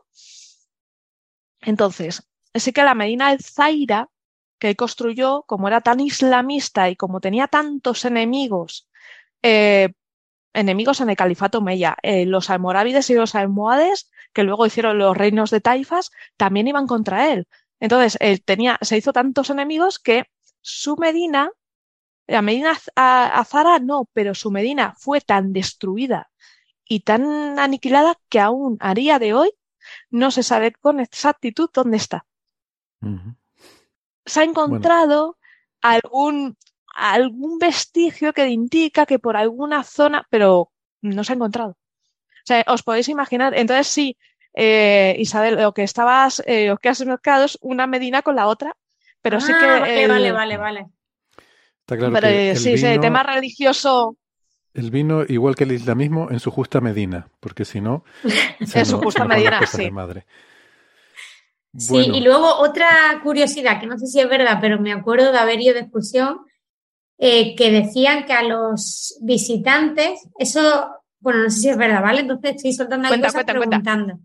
Pues que había como una pequeña piscinita a- en, la, en la puerta de donde se recibían los visitantes y que hay algún, algún historiador o algún comentario que se decía que los visitantes ah, veían cómo el califa andaba sobre las aguas y que se piensa que tenía una capita de mercurio o de algo, su- vamos a decir la maicena de la época, suficientemente densa como para que pudiera andar, pero que no podía ser la piscina entera porque hubiera reventado la pared de, de la presión, ¿no? Entonces, o sea, El a mí ese sitio me fascina, ya veis que El salón rico. Eh, se piensa o se cree que en el salón rico hay como dos eh, zonas de piscina y eh, ahí es donde él, porque ahí tenía él lo que es las piscinas de mercurio, donde él caminaba entre ellas, entonces se veía como, oh, Dios mío, este tío flota sobre, sobre el- agua, ¿no? Era mercurio, brillante además, porque Abderramán lo tenía todo estudiado. Tú llegabas cansado a la ciudad, a la Medina Zara, cansado, reventado. Entonces lo primero que hacías es encontrarte los pórticos, el pórtico norte, impresionante, donde se te pasaba un patio, se te recibía, se te bajaba del caballo, al caballo le ponían a comer y beber y a ti te llevaban a un palacete bastante suntuoso donde tú pensabas, me va a recibir el califa, ya ha llegado, ya estoy aquí. Bueno, pues ahí te tenían horas, pero horas de incluso casi un día, ¿no? Te tenían ahí, te daban comida y bebida, pero para que bajases los humos, te tenían ahí. Luego después llegaban y te pasaban con el O sea, eso, visir, eso con es lo que nos hacen en la seguridad social. Es, es para eso. Eso, sí. Vale, vale. esto ya estaba Eh, estudiado. esto ya está inventado hace Estaba, estaba inventado. Bueno, pues Jafar ya te daba una vuelta enseñándote la ciudad, de bonita que era, tal y cual, y decías, venga, ya, ya me va a, a ver el emperador. Te tiraba, Jafar se tiraba contigo un ratín, y luego te llegaban ya, habías venido durante kilómetros a caballo, estabas reventado literalmente. Ya era cuando pasabas al salón rico, donde aparecía Abderramán, te recibía entre esa fina eh, capa de mercurio, todo muy espectacular. ¿Para qué? Para que si tenías que hacer un acuerdo con él, era como si a todo, mm, vamos, ibas a entrar por el aro, porque es que no ibas a discutir. Te había, re- estabas reventado, estabas cansado, tú, Y alucinado Entonces- también, ¿no? Con, con y alucinado, el porque entorno, la ¿no? ciudad, la ciudad estaba hecha para eh, sorprender al visitante.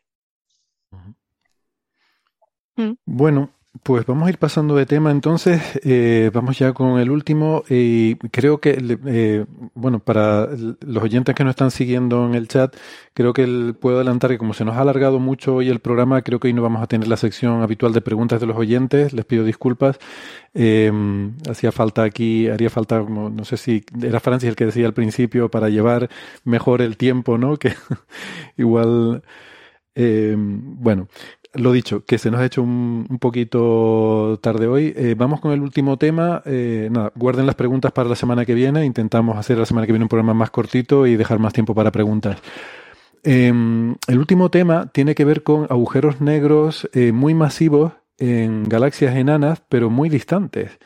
Y además me gusta, este tema lo propuso Gastón y cuando fui a echarle un vistazo al artículo veo que la primera autora del artículo es Marmezcua, que la conozco, es una compañera o fue compañera en, aquí en el Instituto de Astrofísica eh, de postdoc, estuvo de postdoc hace unos años, eh, está ahora en el Instituto de Ciencias del Espacio del CSIC eh, en Barcelona.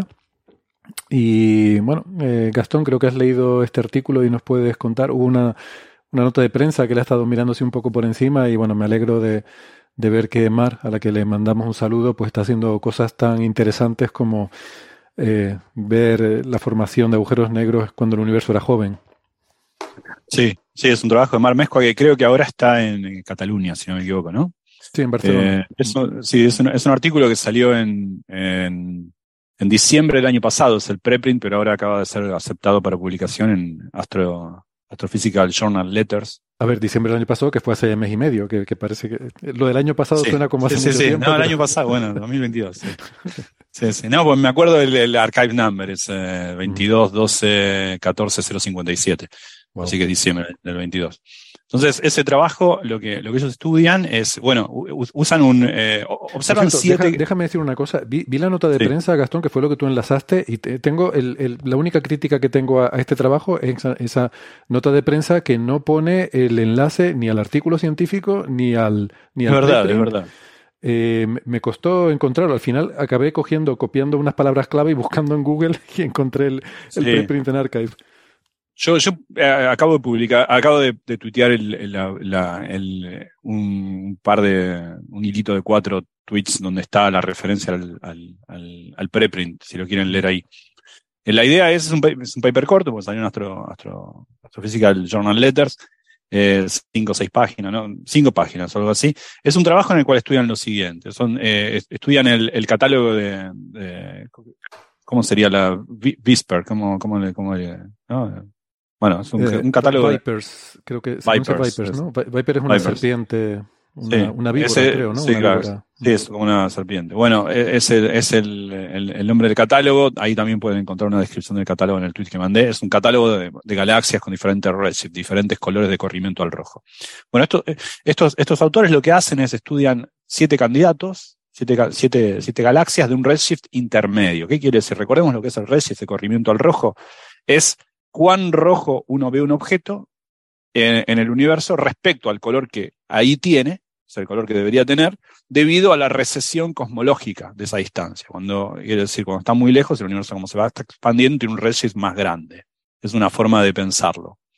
Eh, no obstante, también lo podemos pensar como, eh, cuán, dado que está muy lejos, cuán chico era el universo en ese momento, ¿no? En el momento en el que partió la luz de ahí. Entonces, si el redshift es 1, significa que el, universo era en ese momento, cuando la luz partió de aquello que estoy viendo, redshift 1, corrido al rojo 1, era el doble, era la mitad del tamaño que tiene hoy. ¿eh? Si tengo redshift 5, significa que el universo, algo con un redshift 5, corrimiento al rojo 5, significa que ahí tiene un color que aquí veo eh, corrido al rojo con un redshift 5, pero significa que la luz partió de ahí cuando el universo era seis veces más pequeño de lo que soy. Bueno, eh, teniendo esto en cuenta, eh, estos, estos autores lo que miran es eh, la, el siete, siete objetos de un redshift, un corrimiento al rojo entre 0,35 y casi 1, 0,97 o 96 por ahí. Eso quiere decir que los objetos más lejanos que están viendo de estos siete que miran es, es de cuando el universo tenía la mitad del tamaño que tiene hoy. Eh, eso es más o menos el universo. Hoy, hoy tiene, el universo tiene 13.780 millones de años, casi 14.000 millones de años.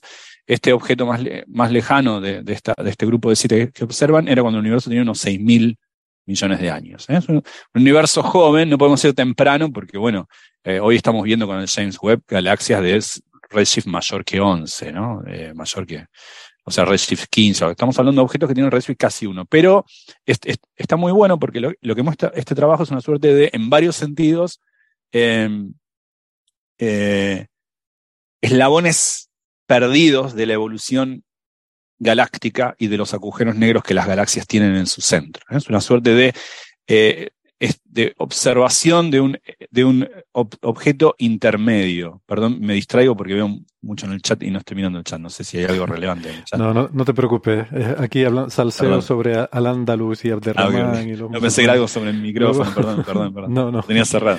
No, lo que, lo que decía es que eh, es una especie de observación de, de los estados intermedios de evolución. ¿Por qué? Porque uno cree que uno observa en realidad que las, las grandes galaxias, por ejemplo la nuestra, y hay muchísimos más grandes, pero digo como la nuestra, o Andrómeda, eh, eh, no sé, pienso en M31 que es Andrómeda, pero también eh, M87, que es la que tiene un agujero negro cuya foto supimos, vimos en el 2019. las, las, galaxias tienen agujeros negros en sus centros.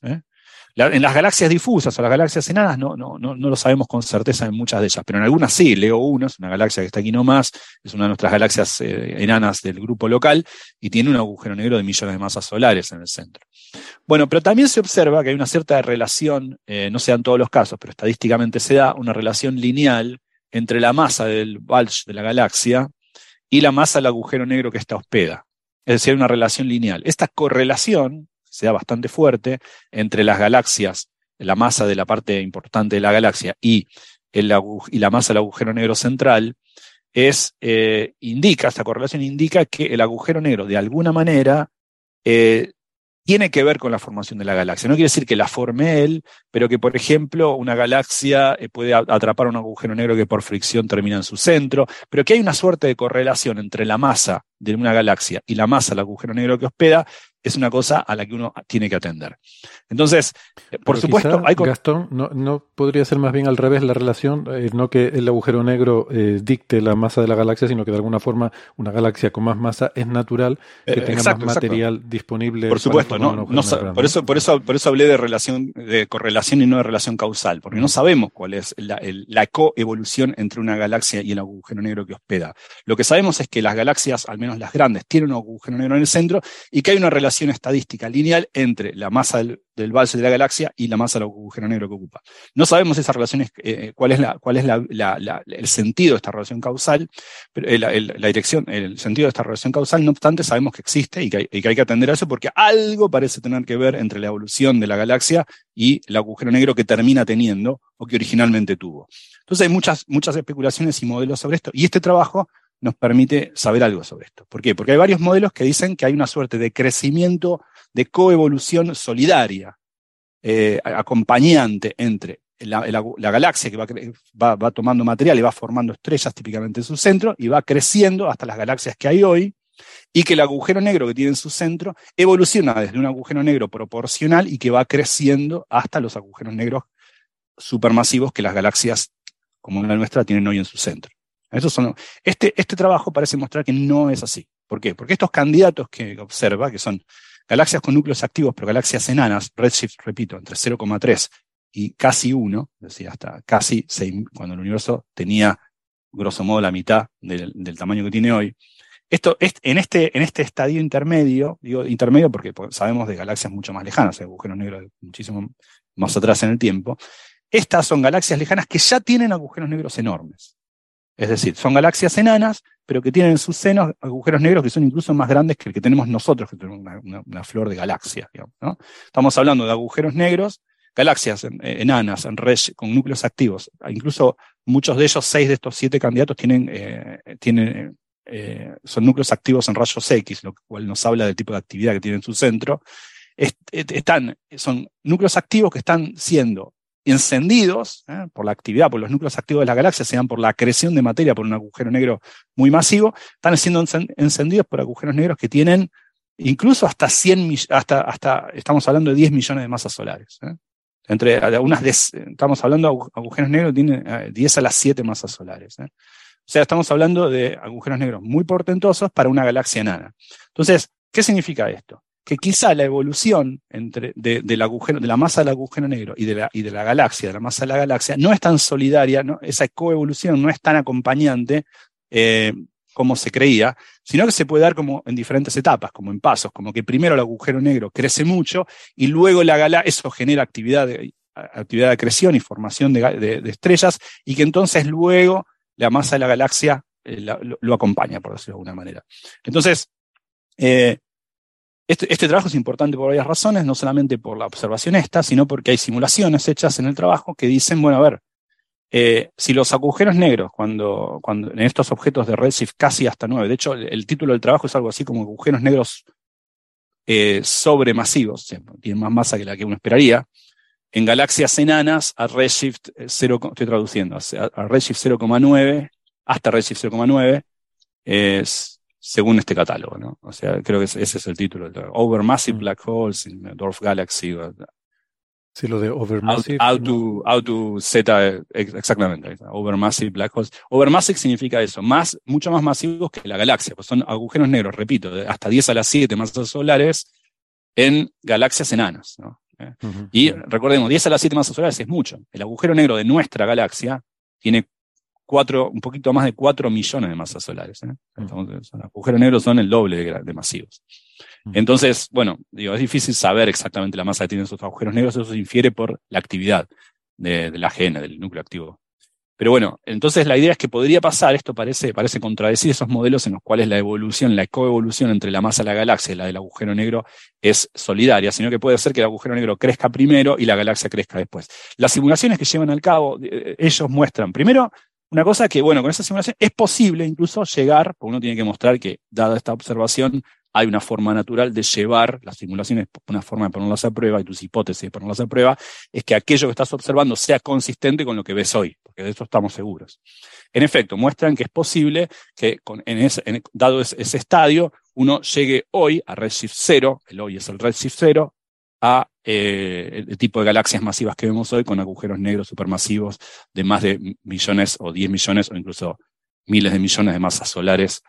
Em, los centros. Pero también muestran que si, dado que esos objetos que están viendo a redshift entre 0,35 y 0,97 eh, tenían agujeros negros mucho más masivos que la masa relativa de la galaxia, es decir, agujeros negros de 10 a las 7 masas solares en galaxias enanas, que esos agujeros negros tuvieron que haber sido relativamente mucho más masivos que la galaxia, incluso yendo para atrás en el tiempo, hasta Redshift 4.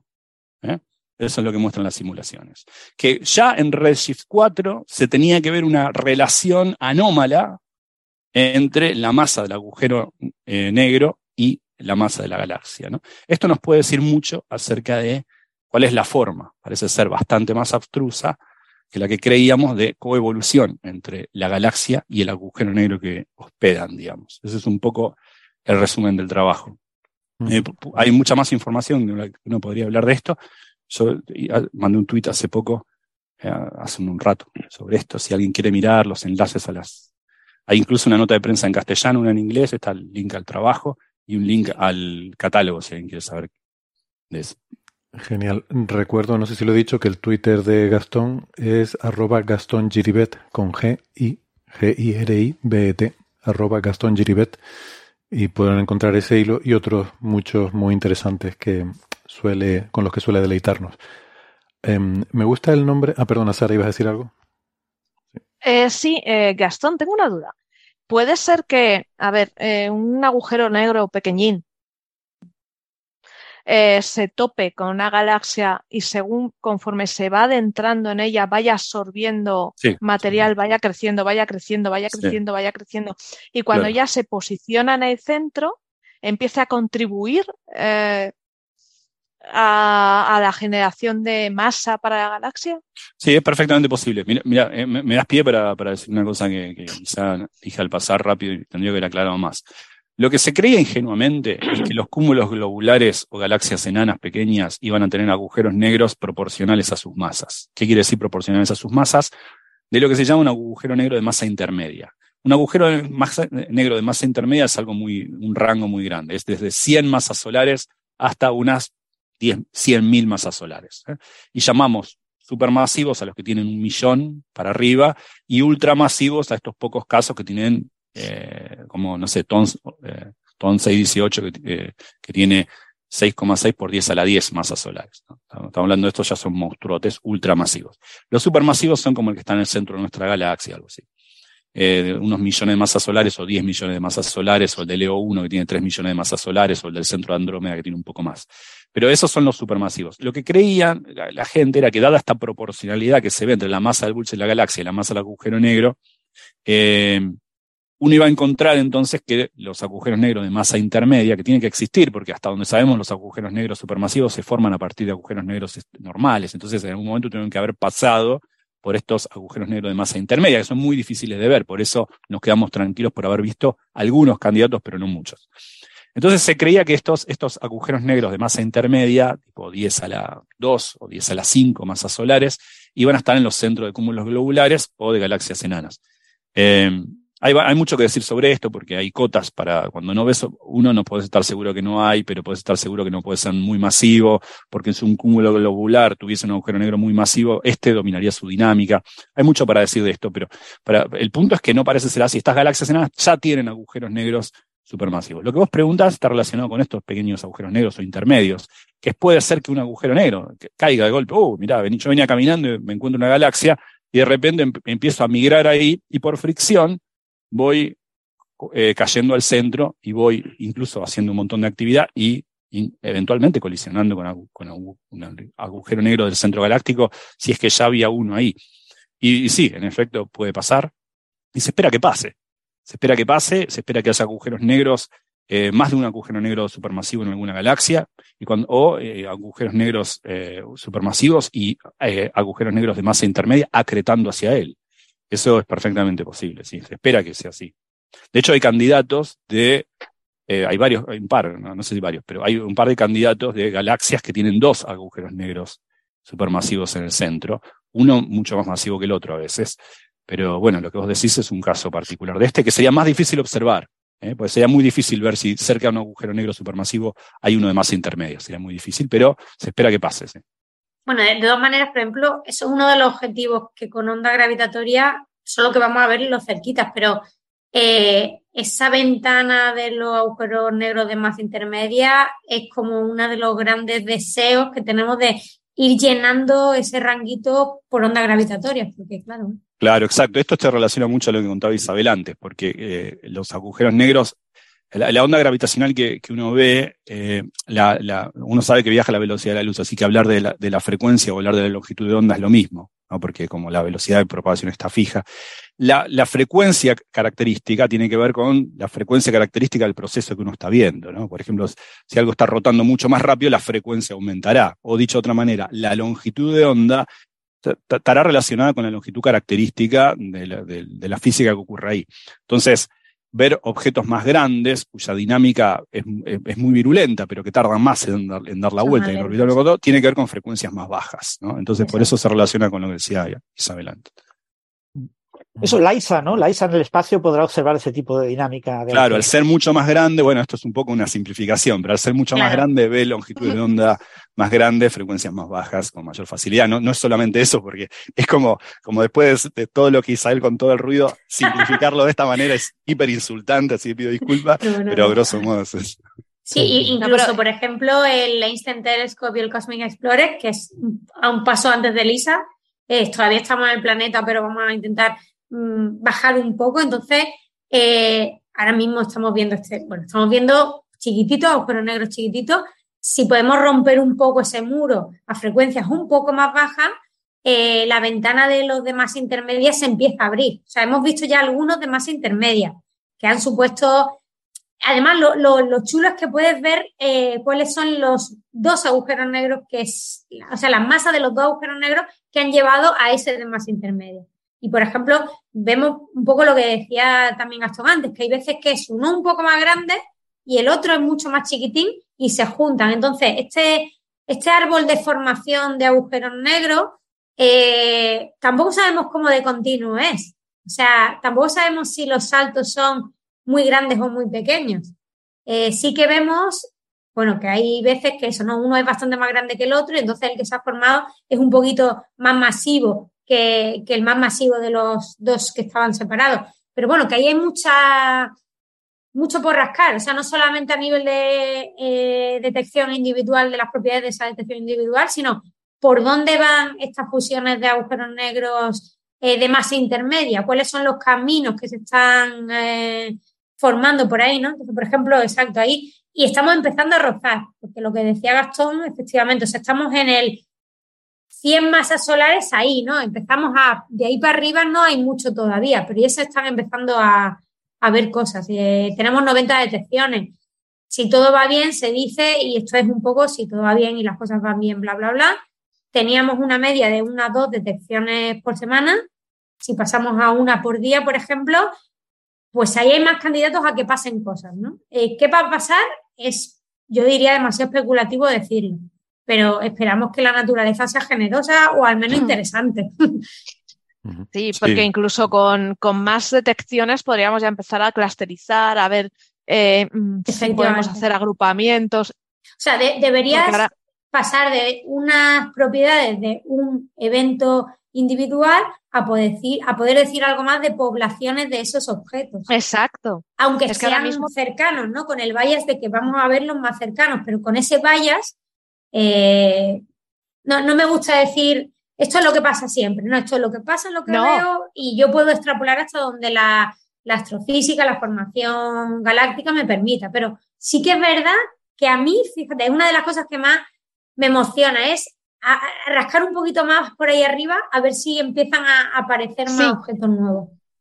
Sí, porque debemos tener en cuenta, eh, si os no sé si os oyentes lo sabes, que tenemos, lo saben, que tenemos eh, detecciones 193, eran, me parece exactas, y es, ya se pueden hacer cosas 90, 90 eventos y cada evento es una fusión que involucra a tres objetos y hacemos las cuentas, 90 por 3 y te salen 270 objetos. Objetos no todos son eh, me, quedé un rato, Isa, fíjate la tontería, eh, pensando, fusión, dos objetos, ¿por qué tres?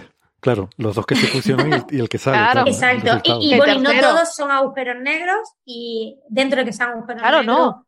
hay muchos rangos, ¿no? Incluso hay gente que está empezando a especular sobre la naturaleza, o sea, hay algo entre estrellas de neutrones y agujeros negros. Pero bueno, vamos a, pasando, digamos, la barrera de los menos masivos y yéndote a las demás masivos, ya empiezan a ver algunas señales por ahí y, y bueno, vamos a ver qué somos capaces de ver ahora y de ver con los próximos eh, generaciones, con las próximas generaciones de observatorio.